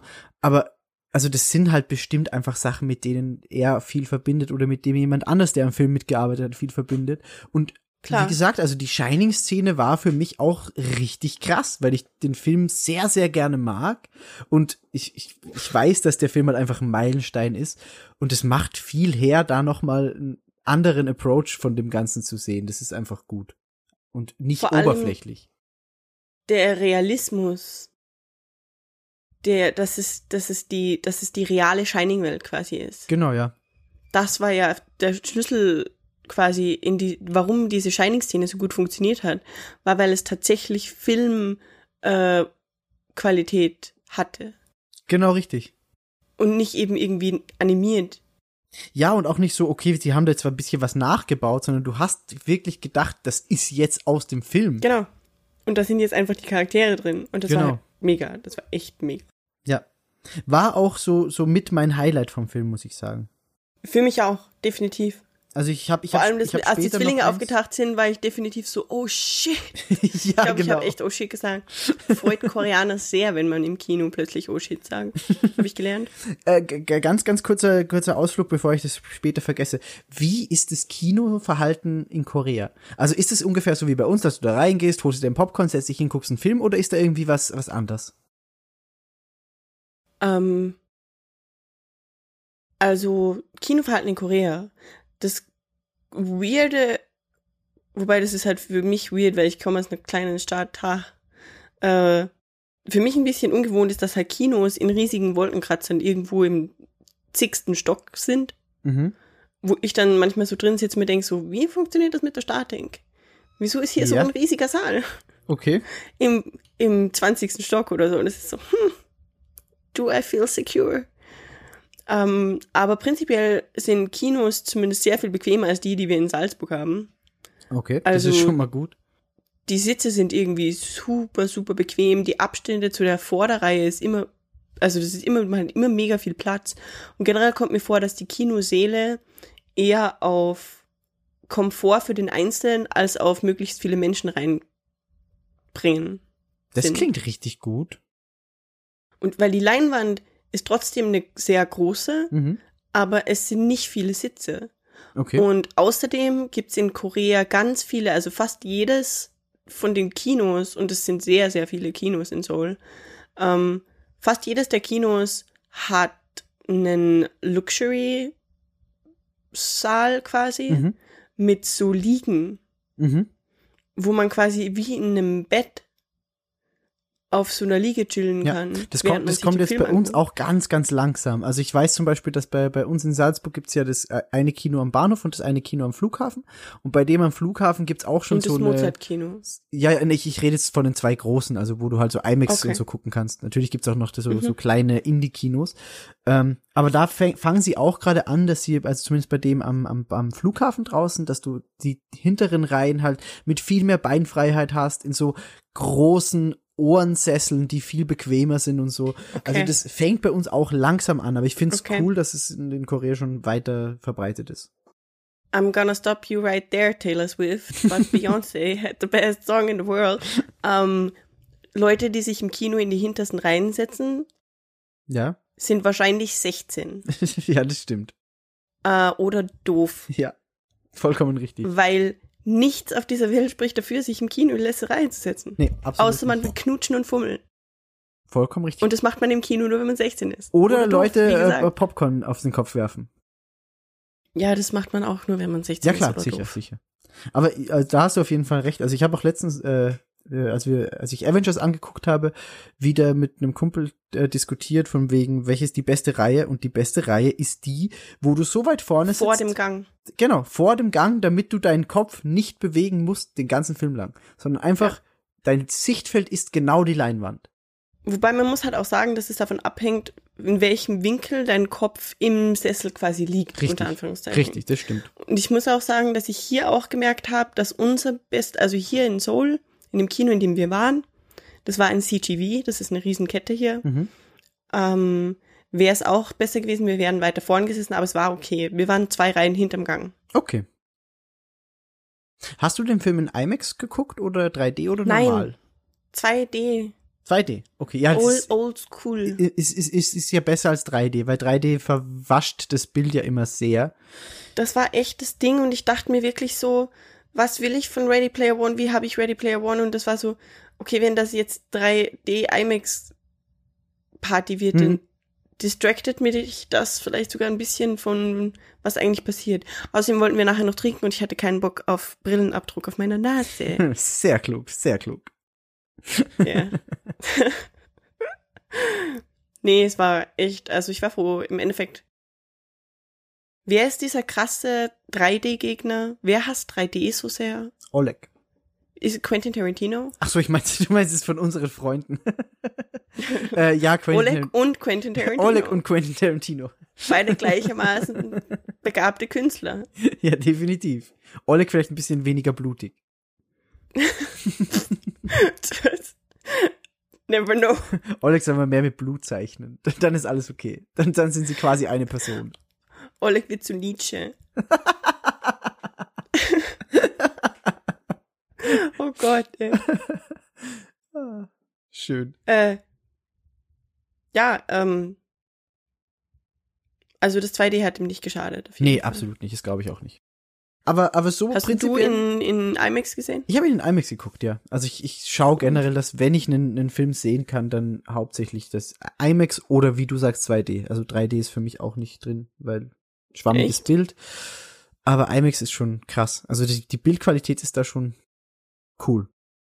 Ich, ich dachte halt dann im Vorhinein so, okay, was ist der Mehrwert, wenn ich das jetzt in IMAX sehe? Es sind halt wahrscheinlich wieder mal drei, vier solche Szenen, wo irgendeine Münze oder irgendeine Kugel in das Gesicht des Zuschauers fliegt und dann hat sich der Rest auf stinknormale Effekte begrenzt, wahrscheinlich. Das Ding ist halt, und, und das, das finde ich ganz spannend, dass mittlerweile diese ganzen 3D-Effekte relativ minimiert sind. Also wenn ich da denke an, an Eben. Avatar oder so, das war ja so Eben. einer der ersten großen 3D-Filme, wo Nie in 3D gesehen. unglaublich, ich habe den damals in 3D gesehen. Keine und Ahnung. Das, das, das waren so unglaublich viele so, okay, das kommt aus dem Bild raus Effekte und das war so, ja, okay, Ja. okay, okay.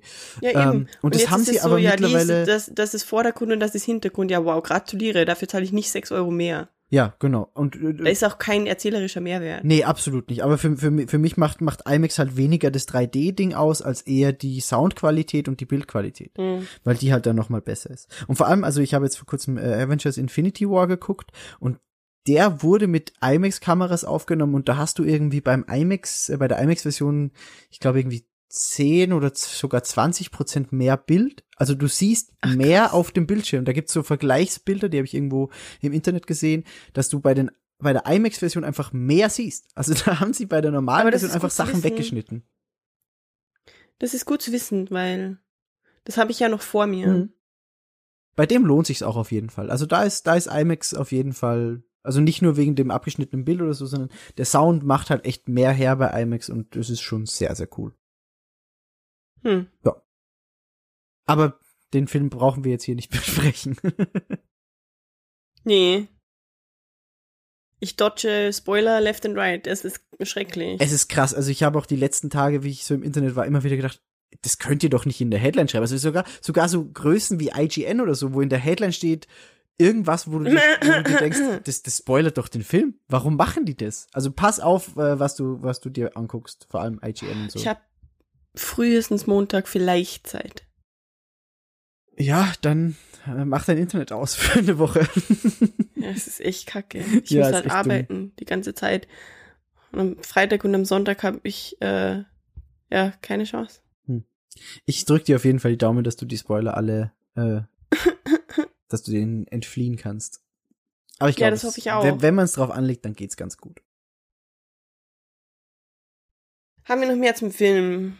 Zum Film, mh, ich mochte das, dass der, der, ich weiß nie, wie der auf, auf Deutsch heißt, aber der, der riesige Roboter, der Gigant aus dem All, glaube ich, heißt der so auf Deutsch? Ich weiß Ja. es nicht. Der Roboter, den Age baut, also nachbaut, den mochte ich sehr, sehr gerne und ich fand, es war auch eine schöne Lösung jetzt gegenüber dem Buch, weil im Buch ist es ja so, dass sie bei einer Quest am Schluss sich einen Roboter aussuchen können, einen Bekannten. Mhm. Und da quasi so als Artefakt die Kapsel kriegen. Über die Artefakte möchte ich dann übrigens auch noch kurz reden. Ähm, und ich fand es im Buch sehr gut gelöst, dass der Gigant aus dem All, den Age baut, eben dann am Schluss bei dieser Schlacht äh, teilnimmt. Du meinst im Film. Äh, Im Film genau. Anstatt eben dieser Roboter, die alle haben. Das fand ich auch war eine gute Lösung für den Film. Weil es hat das Ganze ein bisschen dramatischer gemacht, den ganzen Kampf. Und verkürzt. Weil eben diese ganze, die Riesenroboter kämpfen gegeneinander Szene weggefallen ist dadurch. Aber was hast du gegen eine Riesenroboter kämpfen gegeneinander Szene? Ich fand, dass es so emotionaler war, weil du so nicht äh, ge gewusst hast, jeder von denen hat einen Roboter, sondern es gibt eine ganz begrenzte Anzahl an Riesenrobotern. Also es hat Aber mehr, mehr Migi, Drama ins, ins Ganze gebracht.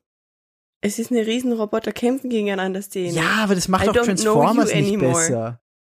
Was? Das ist, was? Was? Ey, die- Mecha Godzilla. Ja, der ist ja trotzdem vorgekommen. Ja, aber und und die Gundams. Ja, ist ja auch vorgekommen, einer. Es gab ja drei Riesenroboter, das reicht doch. aber- Sonst kannst du gleich Transformers gucken und Transformers ist ein Scheißfilm. Du kannst doch nicht die Gundams und Mechagodzilla mit, mit Transformers vergleichen. Vor allem vergleichst du jetzt mit, mit, mit Shia LaBeouf. Shia LaBeouf.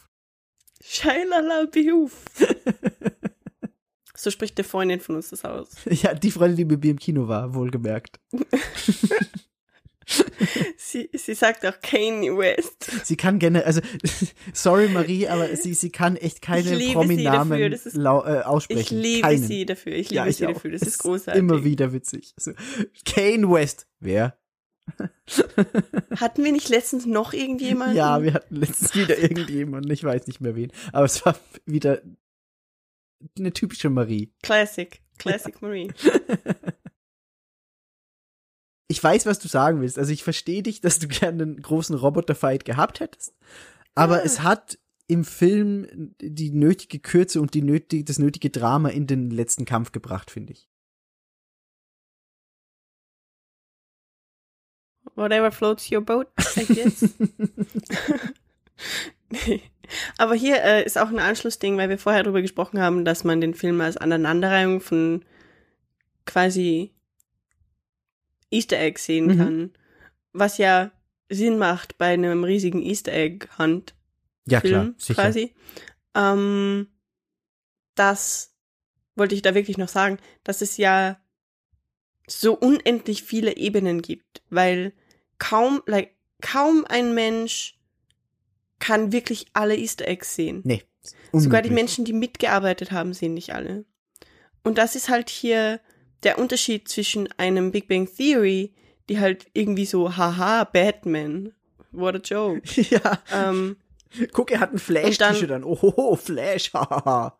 Eben, und dann ist es halt hier, keine Ahnung, äh, irgendwie eine versteckte Waffe aus Excalibur, dem Film, Ja. die dann plötzlich vorkommt und das erkennt bei weitem nicht jeder. Ja, und vor allem, es, es waren noch teilweise so, so ganz, ganz unoffensichtliche Dinge, die nicht mal irgendwie Genau. angesprochen wurden. Also zum Beispiel wie eben bei der letzten Schlacht, was da alles für Charaktere in Ja, genau. diesem Meer von Kämpfern waren, wo du einfach keine Chance hast, dass du alle erkennst. Wobei ich halt über äh, Tracer, Tracer. Das ist so, mm. Ja. Das ist halt so ein, Also bei allen anderen, die Halo-Charaktere habe ich geliebt, wobei ich hatte gehofft, sie wären Red and Blue. ich hab's, ich hab's auch K- gehofft. Kann ja. man machen. Die Ja. sind befreundet mit, mit Bruce Teeth, okay? Ja, ja. Das kann man. Und Sonic war geil und alles und, und Chucky und was weiß ich noch alles. Chucky war so Jason. mega geil. Aber Chucky war richtig gut. Tracer fand ich. Also jetzt nichts gegen Overwatch. Aber das fand ich ein bisschen fehlplatziert. Ja, das hat irgendwie nicht ganz reingepasst. Aber, Das aber war war so, jetzt auch hm. verschmerzbar. Worüber ich mich fast am meisten gefreut habe, waren die Battletoads. Einfach weil ich die Battletoads immer so als unterschätzte Figuren wahrnehme in der Videospielwelt. Weil, also, Ja, aber ist Battletoads nicht bekannt als eines der allerschwierigsten Spiele? ja, ist es. ist Dann es sind die definitiv. Battletoads ja ziemlich, zumindest berüchtigt. Nicht Sie- berühmt, aber zumindest Sie, berüchtigt. genau, sie sind, sie sind berüchtigt, aber auch eher wegen der, wegen der Schwierigkeit und nicht äh, als, als Figuren. Und ich mag die Ja. Figuren von den Battletoads eigentlich sehr gerne. Also alleine, dass die alle drei heißen irgendwie wie Krankheiten. Der eine heißt irgendwie Pimpel und der andere Zitz oder so. Ist halt mega geil.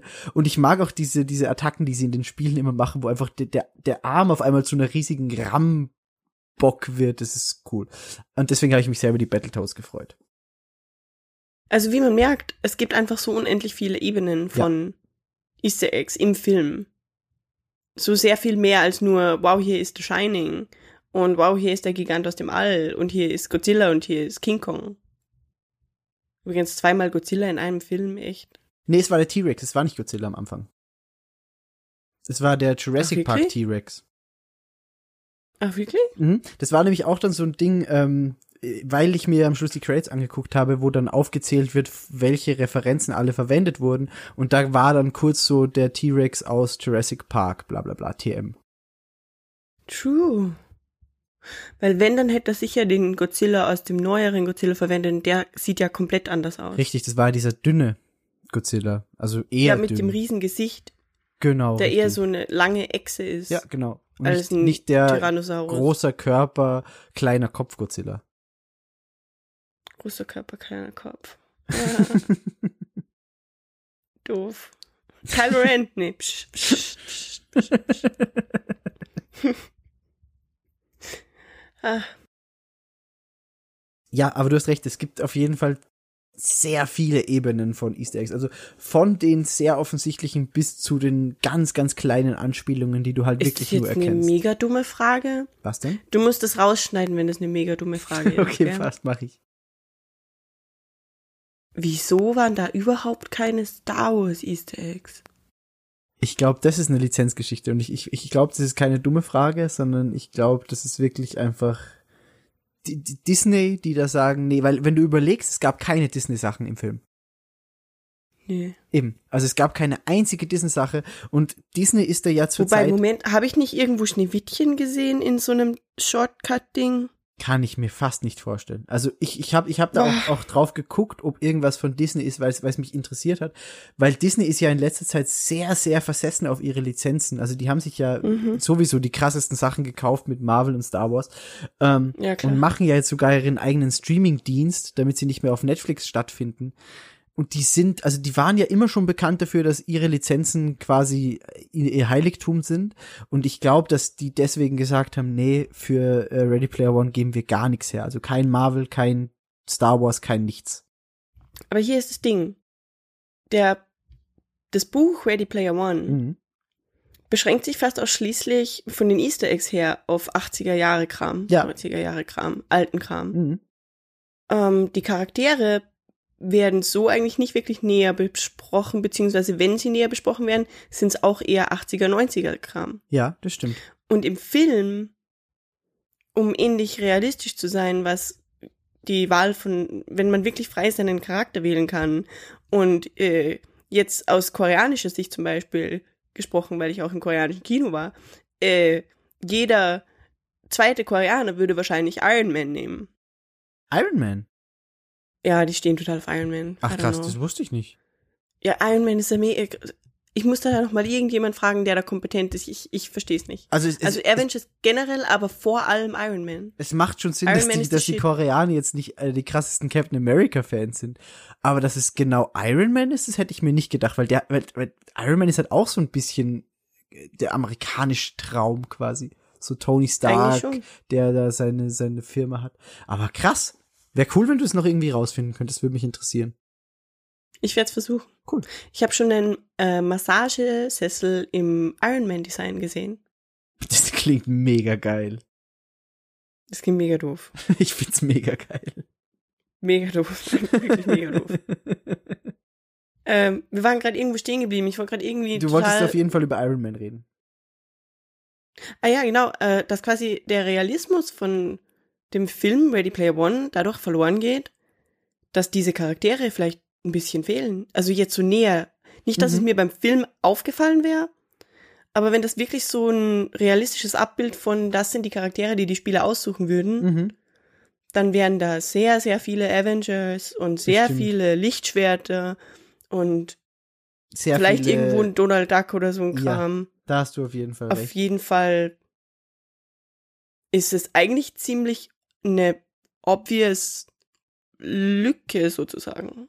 Das stimmt. Oder lass es einfach einzelne Artefakte sein, die dann wichtig wären. Also Genau. es würde auf jeden Fall irgendwelche Elemente aus der aus diesen. Welten geben. Ja, den Tesseract oder wie du sagst Lichtschwerter oder Der Gauntlet, G -G -G Gauntlet. Gauntlet. ähm, ja, also das das wäre, wenn es so wäre, wie es im Buch äh, gedacht war, dann auf jeden Fall so.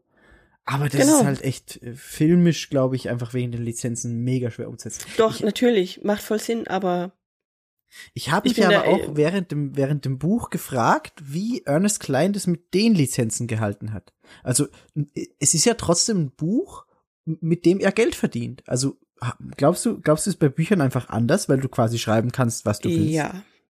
Okay, das, das war einfach nur so. Also davon gehe ich aus. Das Ding ist halt, das meiste sind wirklich Hommagen und sehr deutliche. Ja, definitiv. Und ich glaube auch, dass da eben, wie du auch sagst, Disney ist halt echt, wie man auf Österreichisch sagt, ein i-Tupferlreiter. ja, Das bedeutet, äh, ja, was bedeutet das? ja, sie, sie nehmen, sie nehmen schon den kleinsten Anlass einfach her, um klar zu machen, das ist unsere Lizenz und die bleibt bei uns und die darf niemand Genau. sonst verwenden. Also ist ja auch bei, bei Nintendo oft so. Also die sind auch so ein bisschen Disney-mäßig. Sobald irgendein Fan anfängt, quasi ein Sequel äh, zu programmieren für ein Spiel von ihnen, Das ist ja das nächste. Wir wird das sofort kein, abgedreht. Da war kein Super Mario, Richtig. oder? Da war kein Bowser, da war kein, keine Peach. Nee, wobei man da sagen muss, ich glaube, Nintendo wäre wär da nicht das Problem gewesen, äh, weil es gibt ja diesen, wie, wie heißt der Film äh, auf Deutsch? Ich weiß nicht, äh, Wreck-It Ralph? Äh, Ralph reicht's. Ja, ge- Äh, Ralph. und da kommt Bowser vor am Anfang.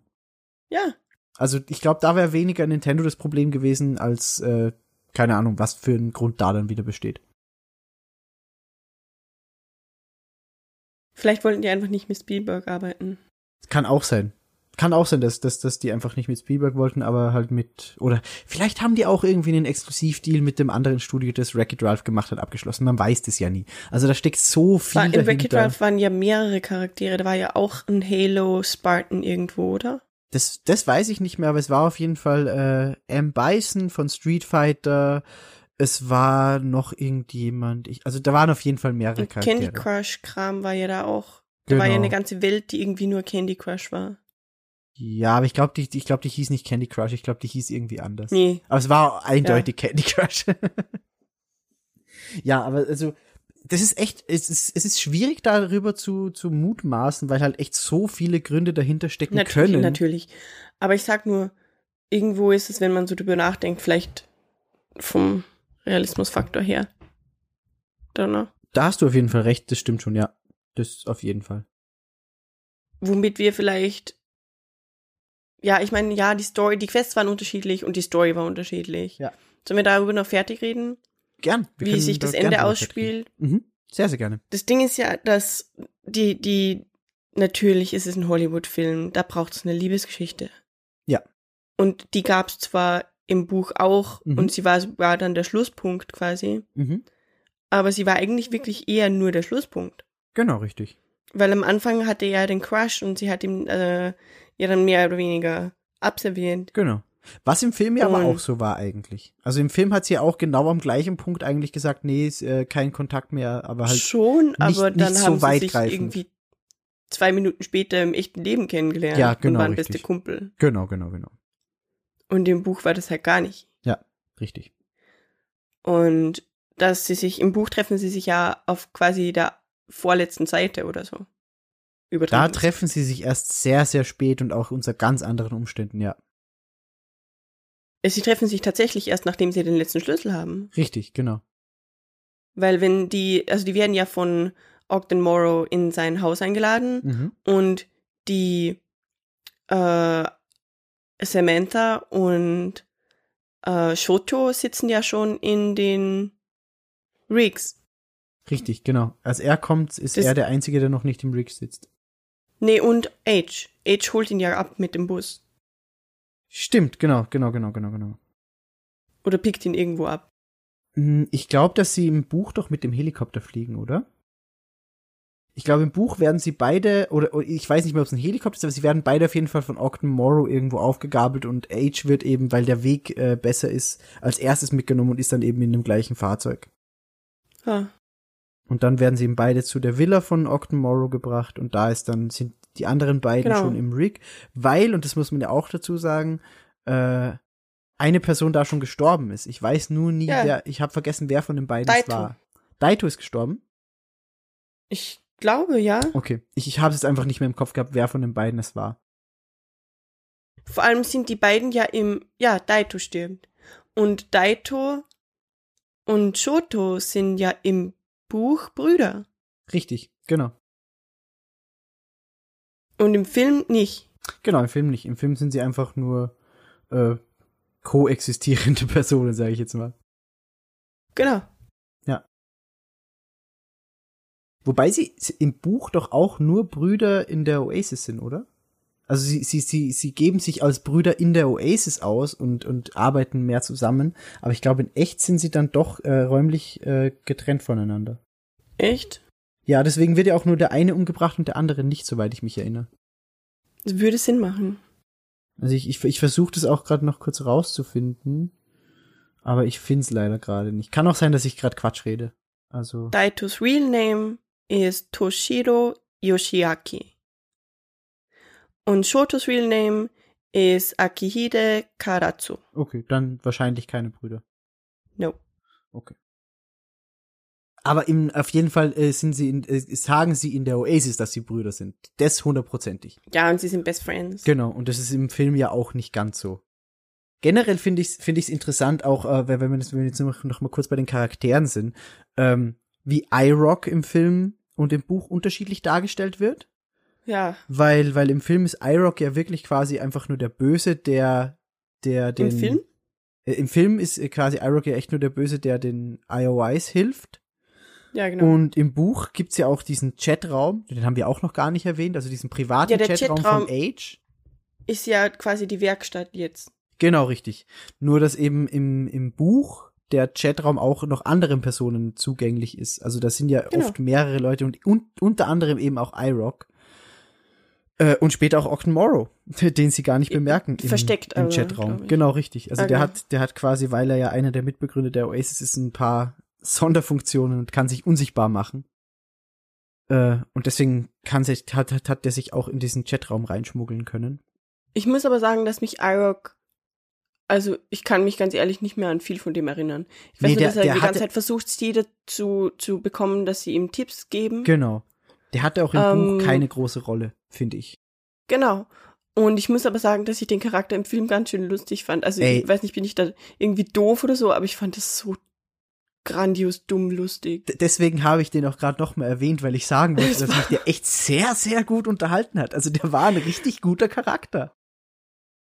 Also vor allem er wurde wahrscheinlich halt auch instrumentalisiert, um dem, äh, ja, wie hieß der Oberbösewicht? Ha, ha, ha. Äh, du meinst. Sorrento. Ja, ja, genau. Es klingt wie eine italienische Eissorte oder so. ähm, dass er Sorrento und der ganzen Situation ein bisschen von der Ernsthaftigkeit nimmt. Mhm. Auf jeden Fall. Das ist, glaube ich, eine wichtige Funktion von ihm. Ja, und also der hatte auch echt, finde ich, sehr, sehr witzige Situationen. Also alleine, alleine, als er da ganz am Schluss irgendwie wegläuft und seine Münzen verliert und die ganze Zeit doch versucht, die Münzen aufzuheben, ist einfach, ein- also ein guter Charakter im Film, der im Buch eigentlich quasi nicht existent war fast. Aber irgendwie fehlen würde, wenn er nicht existieren würde. Richtig. Also der war auch wichtig Außerdem- für den Film. Äh, Victory? Was, Victory? Die, die, die, die Sixer-Chefin, Stimmt. Stimmt, stimmt, stimmt, stimmt, stimmt. die habe ich ja im, im Buch so gar nicht im Kopf. Nee. Äh, Absolut nicht. Also die, ich, ich, Also- ich glaube, die ist auch im Buch gar nicht vorgekommen, wenn ich mich jetzt so äh, versuche zurückzuerinnern. also ich, ich, ich müsste lügen, wenn ich jetzt sagen würde, ich wüsste, wer zum Teufel das ist. Ja, ich auch. Also im, im Buch war wirklich für mich nur Sorrento eigentlich bei den IOIs wichtig und sonst waren das halt, ja, wie, wie auch Aber heißt gedacht. die Victory? äh, das weiß ich ehrlich gesagt nicht. Ich glaube, die hieß Victory oder so. Müsste ich nach. Google du das mal. Ja, ich google das und du kannst äh, irgendwas anderes erzählen. Oh, Finale. Na, sie, sie, sie, sie heißt Finale. Ah, okay. Fin Finale Sandor. Sehr gut, sehr gut. Und Aber das ja. ist halt ein Charakter, der so eigentlich gar nicht existiert hat. Das ist oder? richtig. Der war, also sie war im Buch nicht existent. Im Buch war es wirklich äh, Sorrento und seine namenlosen Victory. Nummern. Ja, genau. Was ich auch. Ja, und auch das Einschleusen, das ja äh, im Buch dann äh, natürlich er selbst, beziehungsweise Wade unter seinem Synonym, mhm. das da war, ich hab's vergessen.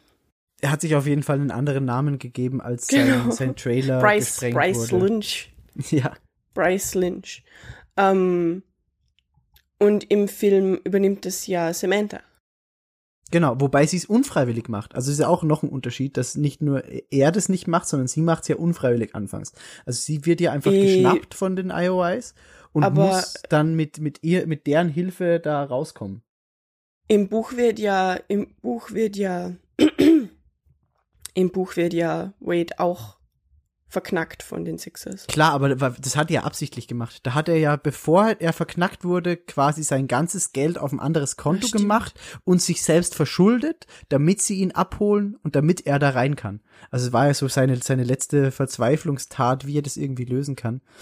Und äh, also es wirkte am Anfang so, als wäre er einfach äh, quasi denen aufgesessen, aber am Schluss kam ja raus, dass er sich selbst verschuldet hat, beziehungsweise diese Identität Bryce Lynch verschuldet hat, um später da rausgehen zu können äh, mit den Mhm. Daten und wieder Wade zu sein.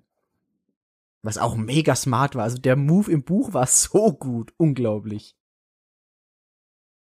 Das war halt aber eben auch krass, weil er hat irgendwie sehr viel mehr Character Development im Buch als im Film, kommt mir vor. Das stimmt, das stimmt. Also äh, von Anfang an. Also er war ja im, im Buch noch viel, ja, Nerdy, aber ja, nerdier, d- unerfahren und, und im, im Film ist es halt so, okay, der ist eigentlich schon äh, gestanden. Auch das ganze Schule-Ding. Also im, im, im Buch geht er ja noch in die Schule, Ja, genau. beziehungsweise äh, in die Oasis-Schule, sag ich jetzt mal.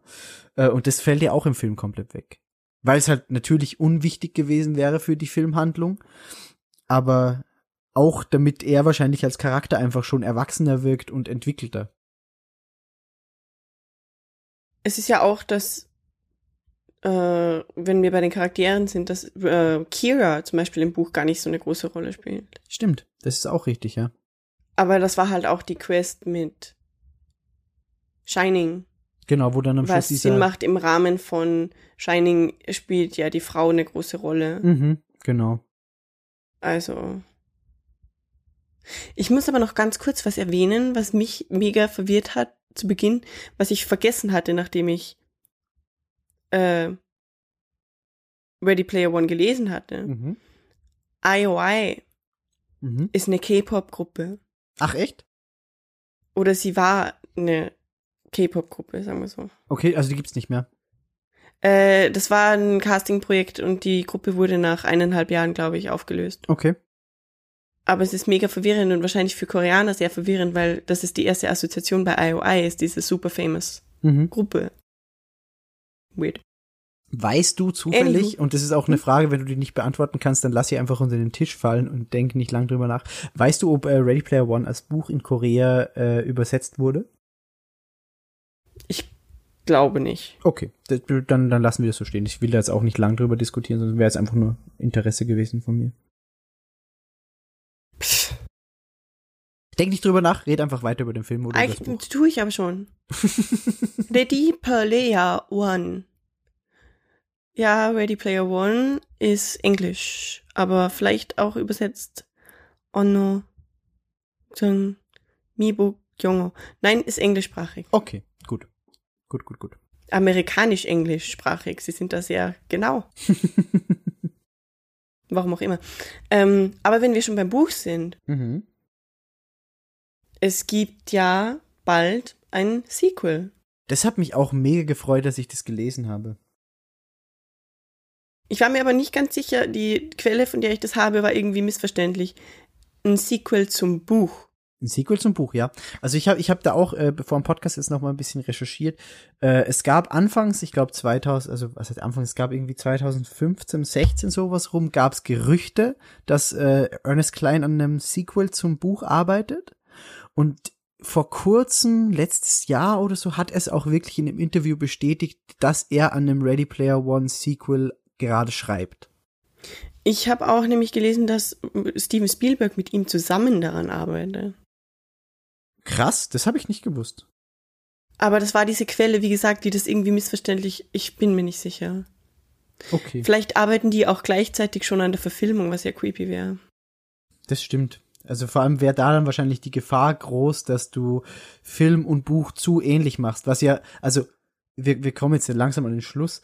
Ähm, Hm. Meiner Meinung nach war es eine gute Entscheidung, den Film auch handlungstechnisch sehr stark vom Buch äh, gesehen zu ändern.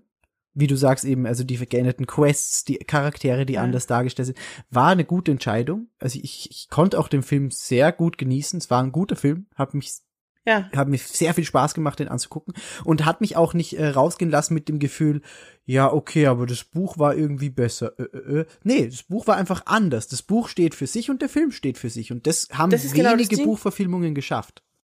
und ich muss sagen, dass mich das echt verwirrt hat. Ja, das verstehe ich. weil ich das so eigentlich überhaupt nicht kenne. Also, dass, dass der Buch, dass das Buch und der Film im Grunde zwei verschiedene Dinge sind, aber mir trotzdem beides so gut gefällt, war für mich so, warte, hasse ich den Film jetzt? Oder was ist los? Wie haben die das gemacht? Ich war echt ein bisschen, äh, also verwirrt, Ja. schlichtweg. Verstehe ich. Also, das Fazit auf jeden Fall zu Film und Buch ist auf jeden Fall ein positives. Ja. Zum, wobei, wenn ich jetzt Film oder Buch? Wenn Film oder Buch, dann definitiv Buch. Okay, ja, same. Also, Absolut same. D- Das ist, das ist keine Frage, weil das Buch sich halt auch einfach viel mehr Zeit nimmt und dir viel mehr bietet an Stoff. Also Klar, du hast einfach klar. quasi die doppelte Menge an, an Geschichte. Tatsächlich ist auch Ready Player One das einzige Buch, das ich wirklich echt haptisch mit nach Korea genommen habe. Ich habe meine Ausgabe von Ready Player One hier vor mir. Das ist quasi wie deine Bibel. Ja, also ich werde es vielleicht noch mal lesen in den Ich- ich- nächsten Monaten. Ich habe auf jeden Fall auch Bock, das äh, nochmal zu lesen. Was ich auch unbedingt lesen will, ist Armada. Ganz ehrlich, als ich mit Ready Player One äh, pl- pl- pl- Oder Papa? Ready, Ready Player One fertig war, wollte ich sofort Armada lesen. Ich habe es mir bestellt ja. Und nachdem ich es bestellt habe, habe ich die Reviews gelesen und die Menschen sind vielfach gespalten darüber. Die Frage ist halt, sind sie, sind sie gespalten darüber, weil sie sich einen Nachfolger zu Ready Player One erwartet haben? Nee, ähm, damit sind viele der Rezensenten ziemlich okay oder der Kritiker ziemlich okay gewesen, aber Okay. anscheinend fehlt, äh, fehlt einfach. Ich weiß es nicht, es ist anscheinend einfach nicht gut. Okay. Ja, ist okay. Wir müssen noch, wir, uns fehlt noch ein wichtiger Punkt. Wir haben nicht mehr viel Zeit, aber wir müssen drüber reden, was Ready Player One für Gaming bedeutet. Ja, definitiv. Vor allem, also als ich Ready Player One gelesen habe und ich weiß nicht, ein halbes Jahr oder ein Jahr später plötzlich der Teaser für No Man's Sky da war. Danke, danke, danke. ähm, ich hatte ja echt so ein bisschen, weil die, die, das war ja die Prämisse in den ersten Teasern von No Man's Sky, lautete ja irgendwie so ein unendliches Un Universum Mhm. mit frei gestaltbaren Planeten. Mhm. Und ich so, holy fucking shit. Holy fucking shit. Das ist die Oasis. Die Oasis, die Oasis. Ich war echt, ich war fertig mit den Nerven, ja. Deswegen war ich so goddamn hyped auf No Man's Sky. Ja, ich weiß. Aber ja, wir wissen alle, wie das geendet hat. Migi, das ist dein Einsatz, bitte. Nochmal. Sehr gut. Okay. Perfekt. Stopp, jetzt genug. ähm, aber tatsächlich gab es ja dann gleichzeitig mit dem Film, glaube ich, ziemlich den Release von Oasis Beta von Viveport. Viveport. Okay. Die haben quasi versucht, kleine Subwelten von Ready Player One nachzubauen Mhm. als VR-Experience Ja, das habe ich mitbekommen. Ähm, für HTC Vive. Habe ich leider nicht, deswegen kann ich dazu nichts sagen. Ja, ich auch nicht. Äh, ich habe Gameplay davon gesehen. Äh, es sieht tatsächlich relativ liebevoll gestaltet aus. Zumindest habe ich den, ähm, den Van von Wade nachgebaut gesehen und fand es ziemlich cool. Nur Also die Steuerung natürlich. VR ist nicht auf diesem Level. Auch das, das haptische Nee, nee, nee, Feedback, das, Absolut Äh. Wie, wie heißt es, kinästhetische Feedback, wenn Mhm. man also quasi fühlt auf der Haut und so. Ja. Das wird aber laut Viveport, die ja daran gearbeitet haben, und ich hoffe bei Gott, dass die nicht die Lizenz für Ready Player One gekauft haben, weil das können sicher größere Producer besser. Ja. Ähm, aber anscheinend in den nächsten, das ist ein Zitat, Nearly all of the customer ready products, and even those which are pre commercial but likely to reach consumer markets within the next year or two, involve tactile feedback. Hm. Das heißt, das kommt definitiv, ich habe sowas auch schon gesehen, teilweise arbeitet das mit Luft Ja. ähm, Einlässen, Mhm. aber was ich wirklich, wo zum Teufel und was zum Teufel ist so schwer daran, diese Platte im Boden zu machen, auf der ich gehen kann. Ja. Weil ich habe letztens einen Beitrag gelesen über diesen Typen, der irgendwie 15 Kilo abgenommen hat, weil er irgendwas auf VR gespielt hat. Ich glaube Skyrim. Skyrim. Oder so. Der hat Skyrim auf Und- VR durchgespielt, ja. Genau, in einem Raum aber und er hat sich am Stand, er ist am Stand gegangen. Was ist so schwer daran, diese bewegende Platte zu machen? Es ist ja quasi, es, also ich, ich verstehe das auch nicht. Das ist, das ist quasi wie so diese alten, diese alten Kugeln, die in Mäusen drinnen waren, die dann durch diese Sensoren ersetzt wurden. Aber es ist doch eigentlich, kann das doch nicht schwer sein. Das ist Ja. quasi ein Laufbahn in alle Richtungen, das lässt du in Ja. so eine Platte rein, stellst es Ja, in dein Zimmer yes. und es geht. Yes. Das kann nicht Wo schwer sein und nicht ist die teuer. Schwierigkeit? Also, Wo ist die Schwierigkeit? Das, das, kann- das kann mir keiner erzählen, dass es dann noch, weil die Technologie irgendwie so fortgeschritten sein muss, Das irgendwie ist 500 Bullshit, das ist Euro eine Platte kostet. im Boden. Ja. Das ist ungefähr so schwierige Technik wie ein scheiß Controller. Eben. Das ist, also, es kostet, es ist halt mehr Material, aber von der Technik her ist es wahrscheinlich noch weniger als ein Controller. Es, äh, wahrscheinlich ist es so teuer im Endprodukt, dass es einfach nicht produziert wird in der Masse. das kann sein. Das kann sein. Oder, beziehungsweise vielleicht ist auch einfach die Nachfrage noch zu klein, dass die Leute, die das herstellen, Ich denken, bin die Nachfrage, Mann. Für allen mein Hab und Gut verkaufen für die die scheiß Oasis. Ja, ich verstehe. Und es ist ja auch ganz süß, ganz ehrlich, dass das Ende von Ready Player One ist. And for the first time in years I had no, wie geht der letzte Satz? Um, I had no urge to go back into the Oasis or log back onto the Oasis. ja, genau. Und im Film wird ja zwei Tage die Woche deaktiviert. Also das ist ja. Das war, also, da, da, da danke, dass du mich dran erinnerst, das ist, äh, warum? Warum haben die das, Das gemacht? ist- das ist doch eigentlich einfach nur die Moralkeule, die da mitschwingen muss, Ja, dass sie quasi sagen, aber nicht zu viel Videospiele spielen, liebe Kinder. So, Jupp. äh, Ja, okay. Ich, vor allem, es wäre doch viel logischer, wenn da irgendwie ein System eingebaut wäre, das es besser regelt, als zwei Tage in der Woche das Ding auszuschalten. Was geht denn? Was ist mit. Ja. Ein, nein. Äh, Das war, das, das war halt echt so eine typische Hollywood-Szene. Ja, vor allem, sie können im letzten Atemzug, während die da knutschen, nicht ein komplexes System erklären, für wen es wann wie abgeschaltet wird und sagen einfach, zweimal die Woche ist aus. Da, damit irgendwelche Leute knutschen können. So, okay. Da dachte ich echt so, ey, was? Jetzt war der ganze Film so gut und ihr ruiniert es in der letzten Minute. Das habe ich auch schon wieder komplett verdrängt. Also das Ende war wirklich so, nee, das, das, das, das, Das ist Ende jetzt nicht war- passiert. Also das mit dem die, die Oasis zwei Tage die Woche zusperren, ist einfach ein bisschen absurd. Ja, das war dumm. Echt. Aber, echt aber, aber äh, im Großen und Ganzen gesehen, der Film war halt gut. Also Natürlich. da, da, da macht auch das, Und das Ende ist, Auch, wie gesagt, meine Begleitung.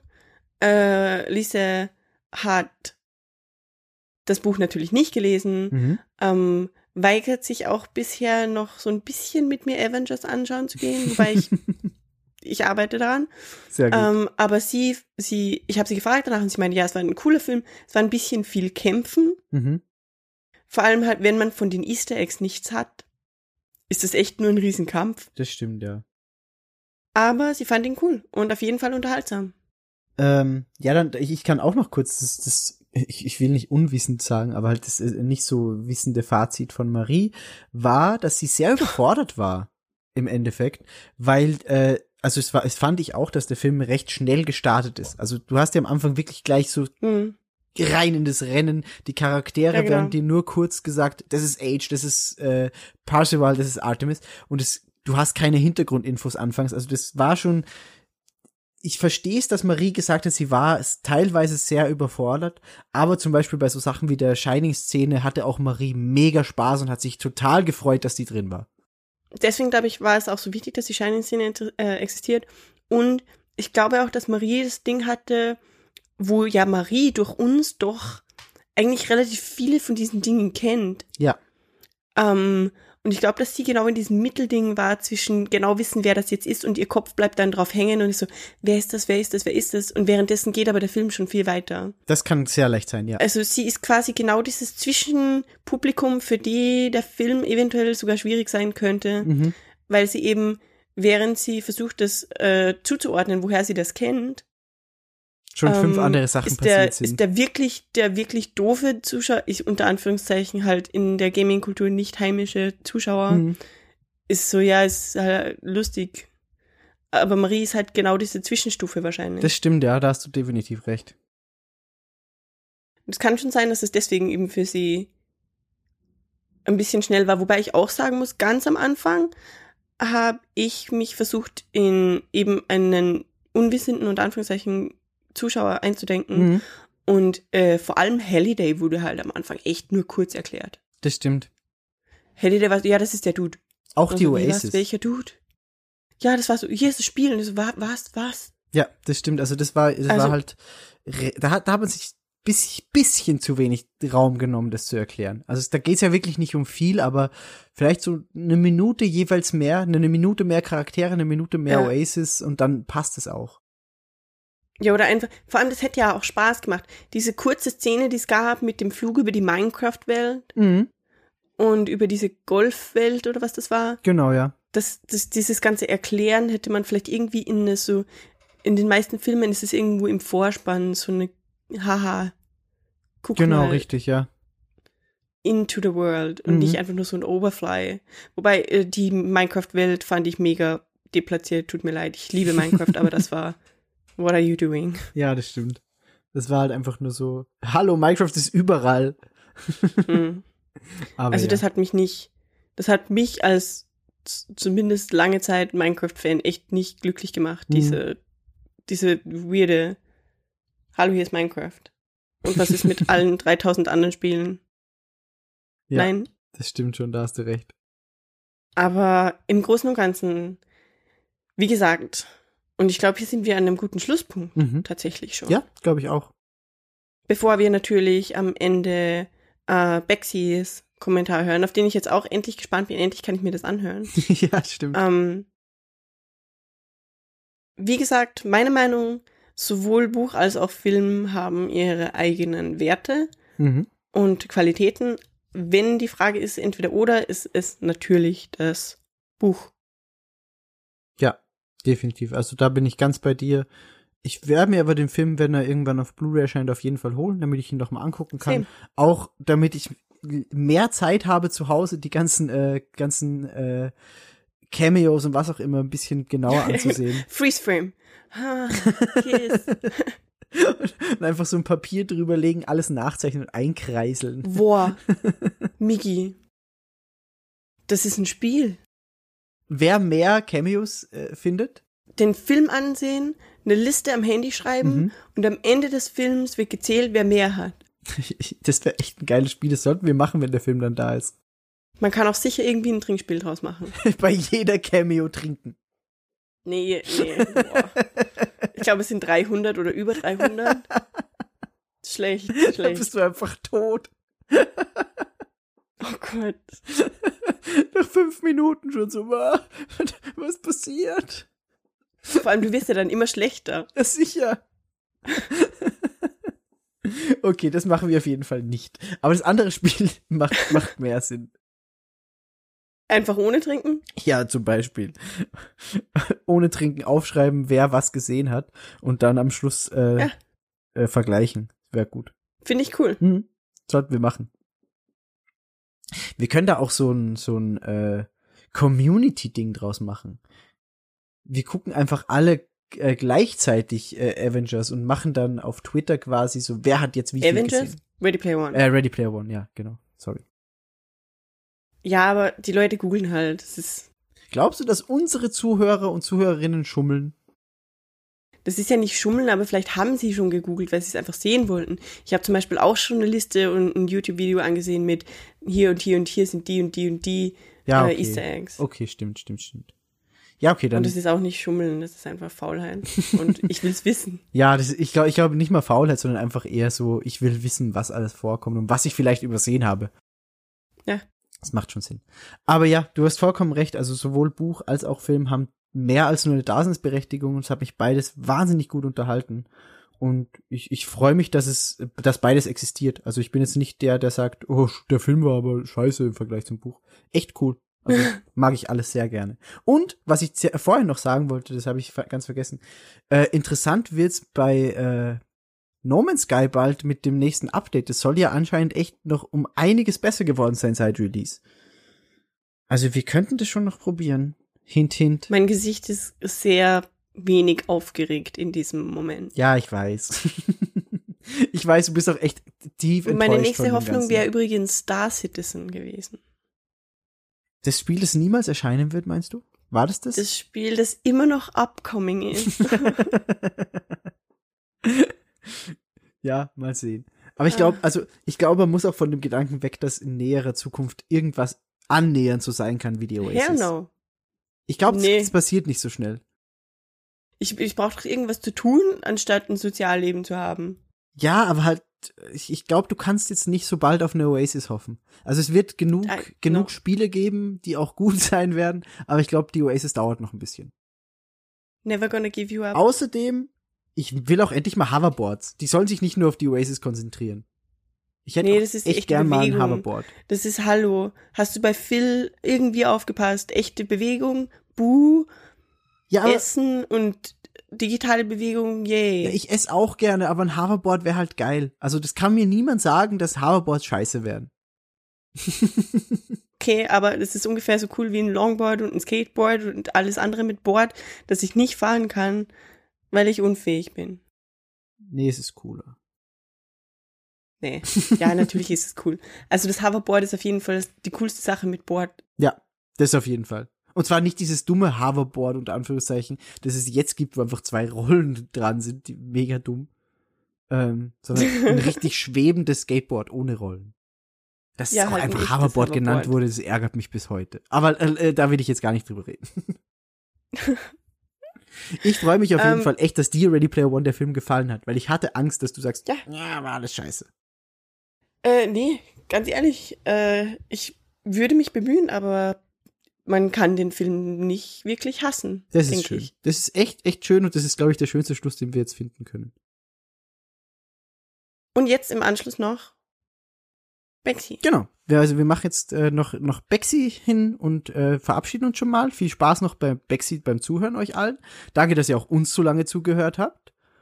Bexy Und- hat übrigens keinen eigenen Podcast, Nein. aber das bedeutet, wir haben ein Monopol, wir haben exklusives Stimmmaterial von Bexy, weil Bexy hat eine außergewöhnlich schöne Stimme. Bexy wirklich. hat echt eine wunderschöne Podcast-Stimme und Ja. mich wundert es bis heute, dass sie keinen macht. Aber, und das muss man auch dazu Umso sagen, besser, weil dann haben wir das Exklusivrecht jetzt hier quasi. ja, das ist Geil. richtig. Und Bexy macht jetzt auch eine eigene Sache als die Fotografikerin.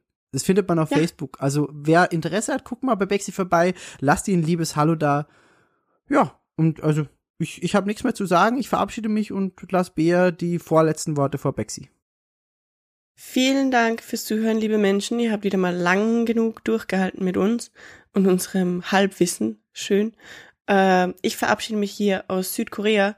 Diesmal mit weniger Klimaanlagengeräuschen. Es ist aber auch noch nicht heiß, also freut euch vielleicht auf eine Sommerausgabe. Da gibt's dann wieder Klimaanlagengeräusche. Macht es gut. Viel Spaß mit Bexy. Tschüss. Tschüss. Hi. Miki hatte uns gebeten, einen kleinen Einspieler zu Ready Player One, dem Film, zu machen. Und äh, da bin ich natürlich sehr gerne zu bereit. Ich versuche nicht ganz so stark auszurasten, aber ich kann jetzt schon mal sagen, es wird nicht spoilerfrei werden, weil spoilerfrei kann ich nicht darüber reden. Ähm, ich habe das Buch gelesen und es ist eins meiner Lieblingsbücher und es war natürlich von vornherein eine schlechte Grundlage dafür, den Film auch zu gut zu finden.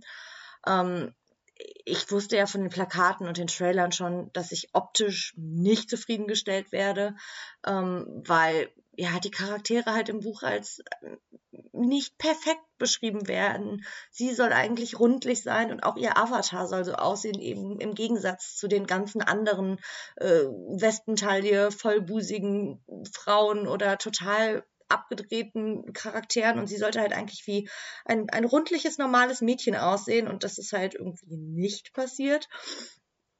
Aber naja, gut, äh, das wusste ich vorher, darauf habe ich mich eingelassen, ich habe es mir trotzdem angeguckt.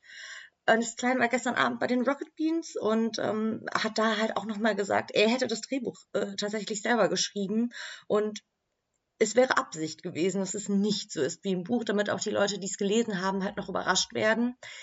Hätte ich persönlich nicht nötig gefunden, weil wenn ich in die Verfilmung eines Buches gehe, was ich gelesen habe, ist mir klar, dass ich weiß, was passiert und möchte das ja eigentlich auch. Ähm, Wäre vielleicht sinnvoller gewesen, zusammen mit Steven Spielberg einen Film rauszubringen, der sich an diese Geschichte anlehnt, aber nicht so heißt, damit man halt nicht erwartet, dass es eine Verfilmung dessen ist, was man gelesen hat. Aber okay, sie haben es jetzt so gemacht, äh, müssen wir jetzt mit leben, ob wir es gut finden oder nicht. Kommen wir mal zum Film an sich. Also für mich ist das Ganze irgendwie zweiteilig. Ich finde den Anfang richtig, richtig mies und danach wird es aber eigentlich besser. Ähm, die erste Aufgabe für den Kupferschlüssel ist in diesem Fall ja dieses Rennen, was gefahren wird. Ähm, und da sehe ich halt irgendwie nicht die Verbindung. Also das ist keine Aufgabe, die meiner Meinung nach der Hallidale im Buch stellen würde, weil man muss Geld dafür bezahlen, um den Sprit dafür zu haben. Das entspricht halt eigentlich nicht dem Sinn der ganzen Sache. Es hat überhaupt nichts mit den 80ern zu tun. Und um die Lösung dafür zu finden, muss man ein Video geguckt haben und darin eine Anspielung entdeckt haben, auf das er aber in keinster Art und Weise irgendwo hingewiesen hat. Also dieses ganze Museum ist für mich irgendwie ja falsch dargestellt, weil das sieht so aus, als wäre er irgendwie, ja, als hätte er eine Obsession für sich selbst gehabt, obwohl er eigentlich eine Obsession für die 80er hatte.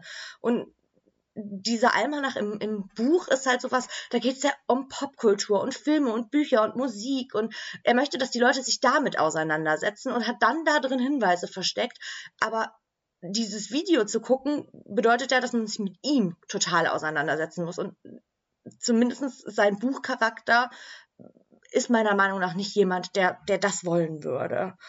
Ähm, und dann kommt halt dieser Teil mit der, mit der Rebellion, den ich ja, weiß ich nicht, sehr unsinnig finde, ähm, weil er zum einen dieses Treffen äh, von Wade und Samantha, was ja schön ist, dass es ganz am Ende erst ist, vorwegnimmt und so total unspektakulär macht.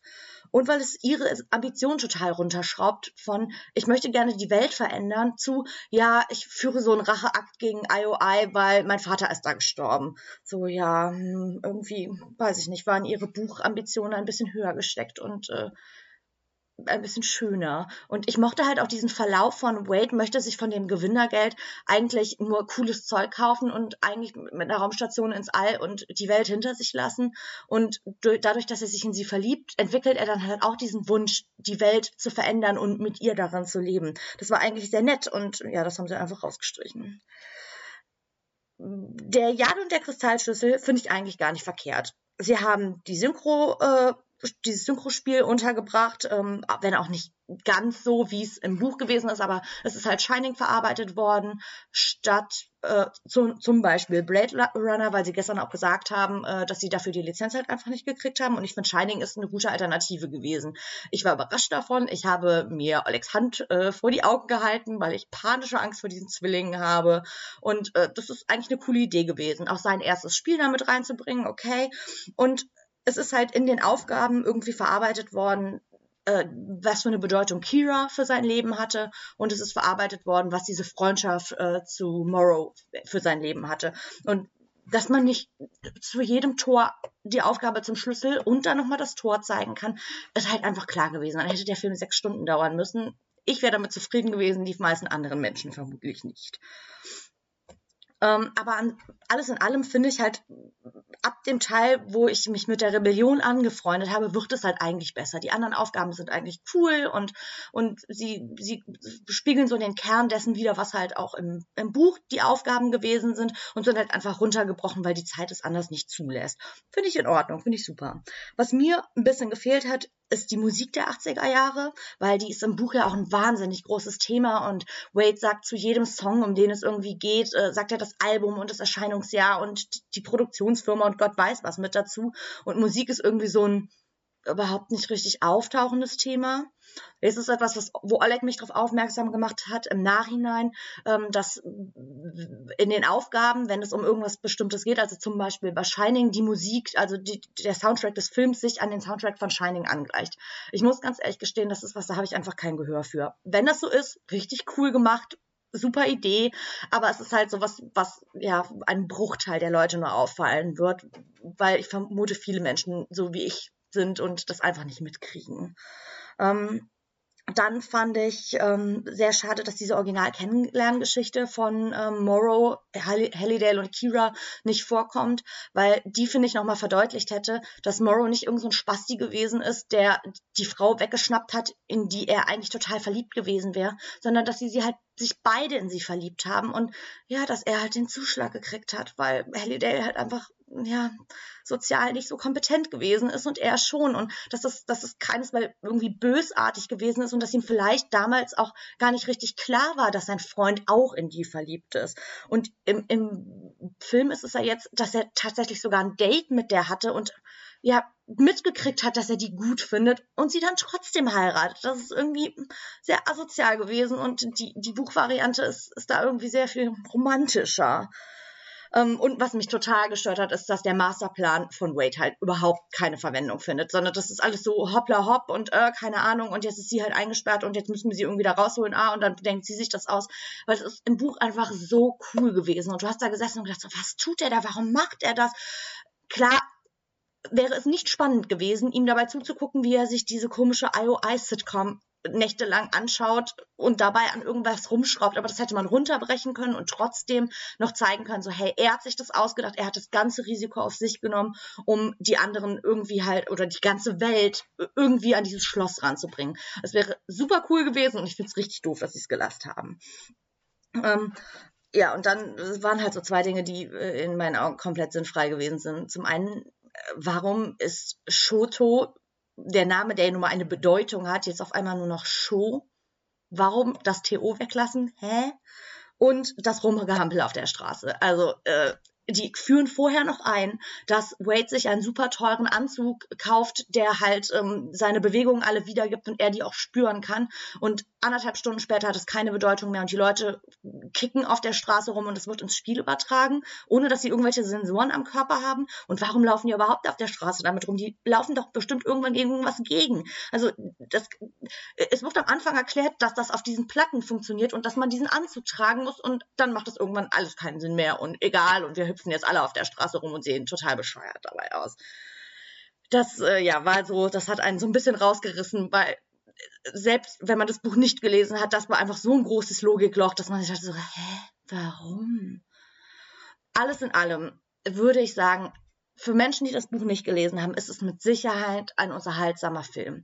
Äh, es gibt viele Anspielungen auch an die jetzige Zeit und es ist halt irgendwie süß, dass die Twitch mit drin verarbeitet haben, was zu, als das Buch geschrieben worden ist, halt noch keiner, ich glaube noch gar nicht gab oder wenn keine Bedeutung hatte und dass sie es jetzt halt mit reingebracht haben. Das ist alles nett gewesen und wenn man jetzt nicht so wie ich so total anti-Autorennen ist, findet man vielleicht sogar das Rennen cool, auch wenn es nicht dem Sinne des Wettbewerbes entspricht. Und ich denke, wenn man das nicht gelesen hat, kann man sich echt richtig gut davon unterhalten lassen. Wenn man es gelesen hat, muss man sich komplett davon lösen und sagen, okay, das ist einfach ein Film, in dem es um sowas ähnliches geht, aber es ist nicht eine Verfilmung des Buches, was ich geliebt habe. Wenn man das schafft, kann man das auch genießen. Wenn man das nicht schafft, so wie ich äh, ganz offensichtlich, äh, dann wird es halt leider sehr schwer. Ich denke, wenn die auf DVD rauskommt oder so, werde ich mir den nochmal angucken und vielleicht habe ich, hat sich meine Aufregung bis dahin ein bisschen gelegt und ich sage, okay, das ist doch ganz cool. Aber jetzt im Moment bin ich einfach ja, ein bisschen enttäuscht, enttäuscht ist sogar das falsche Wort. Eigentlich habe ich ja damit gerechnet, dass ich genauso empfinde, wie ich jetzt empfinde, aber es hat mich halt trotzdem ein bisschen traurig gemacht. So, ich hoffe, äh, ich reiße jetzt nicht die Stimmung total runter und alle anderen haben gesagt, oh, total supi und jetzt kommt Bexy und sagt, öh, alles scheiße. Aber das ist meine Meinung und die hat Migi mich gebeten und äh, ja, hier, viel Spaß damit.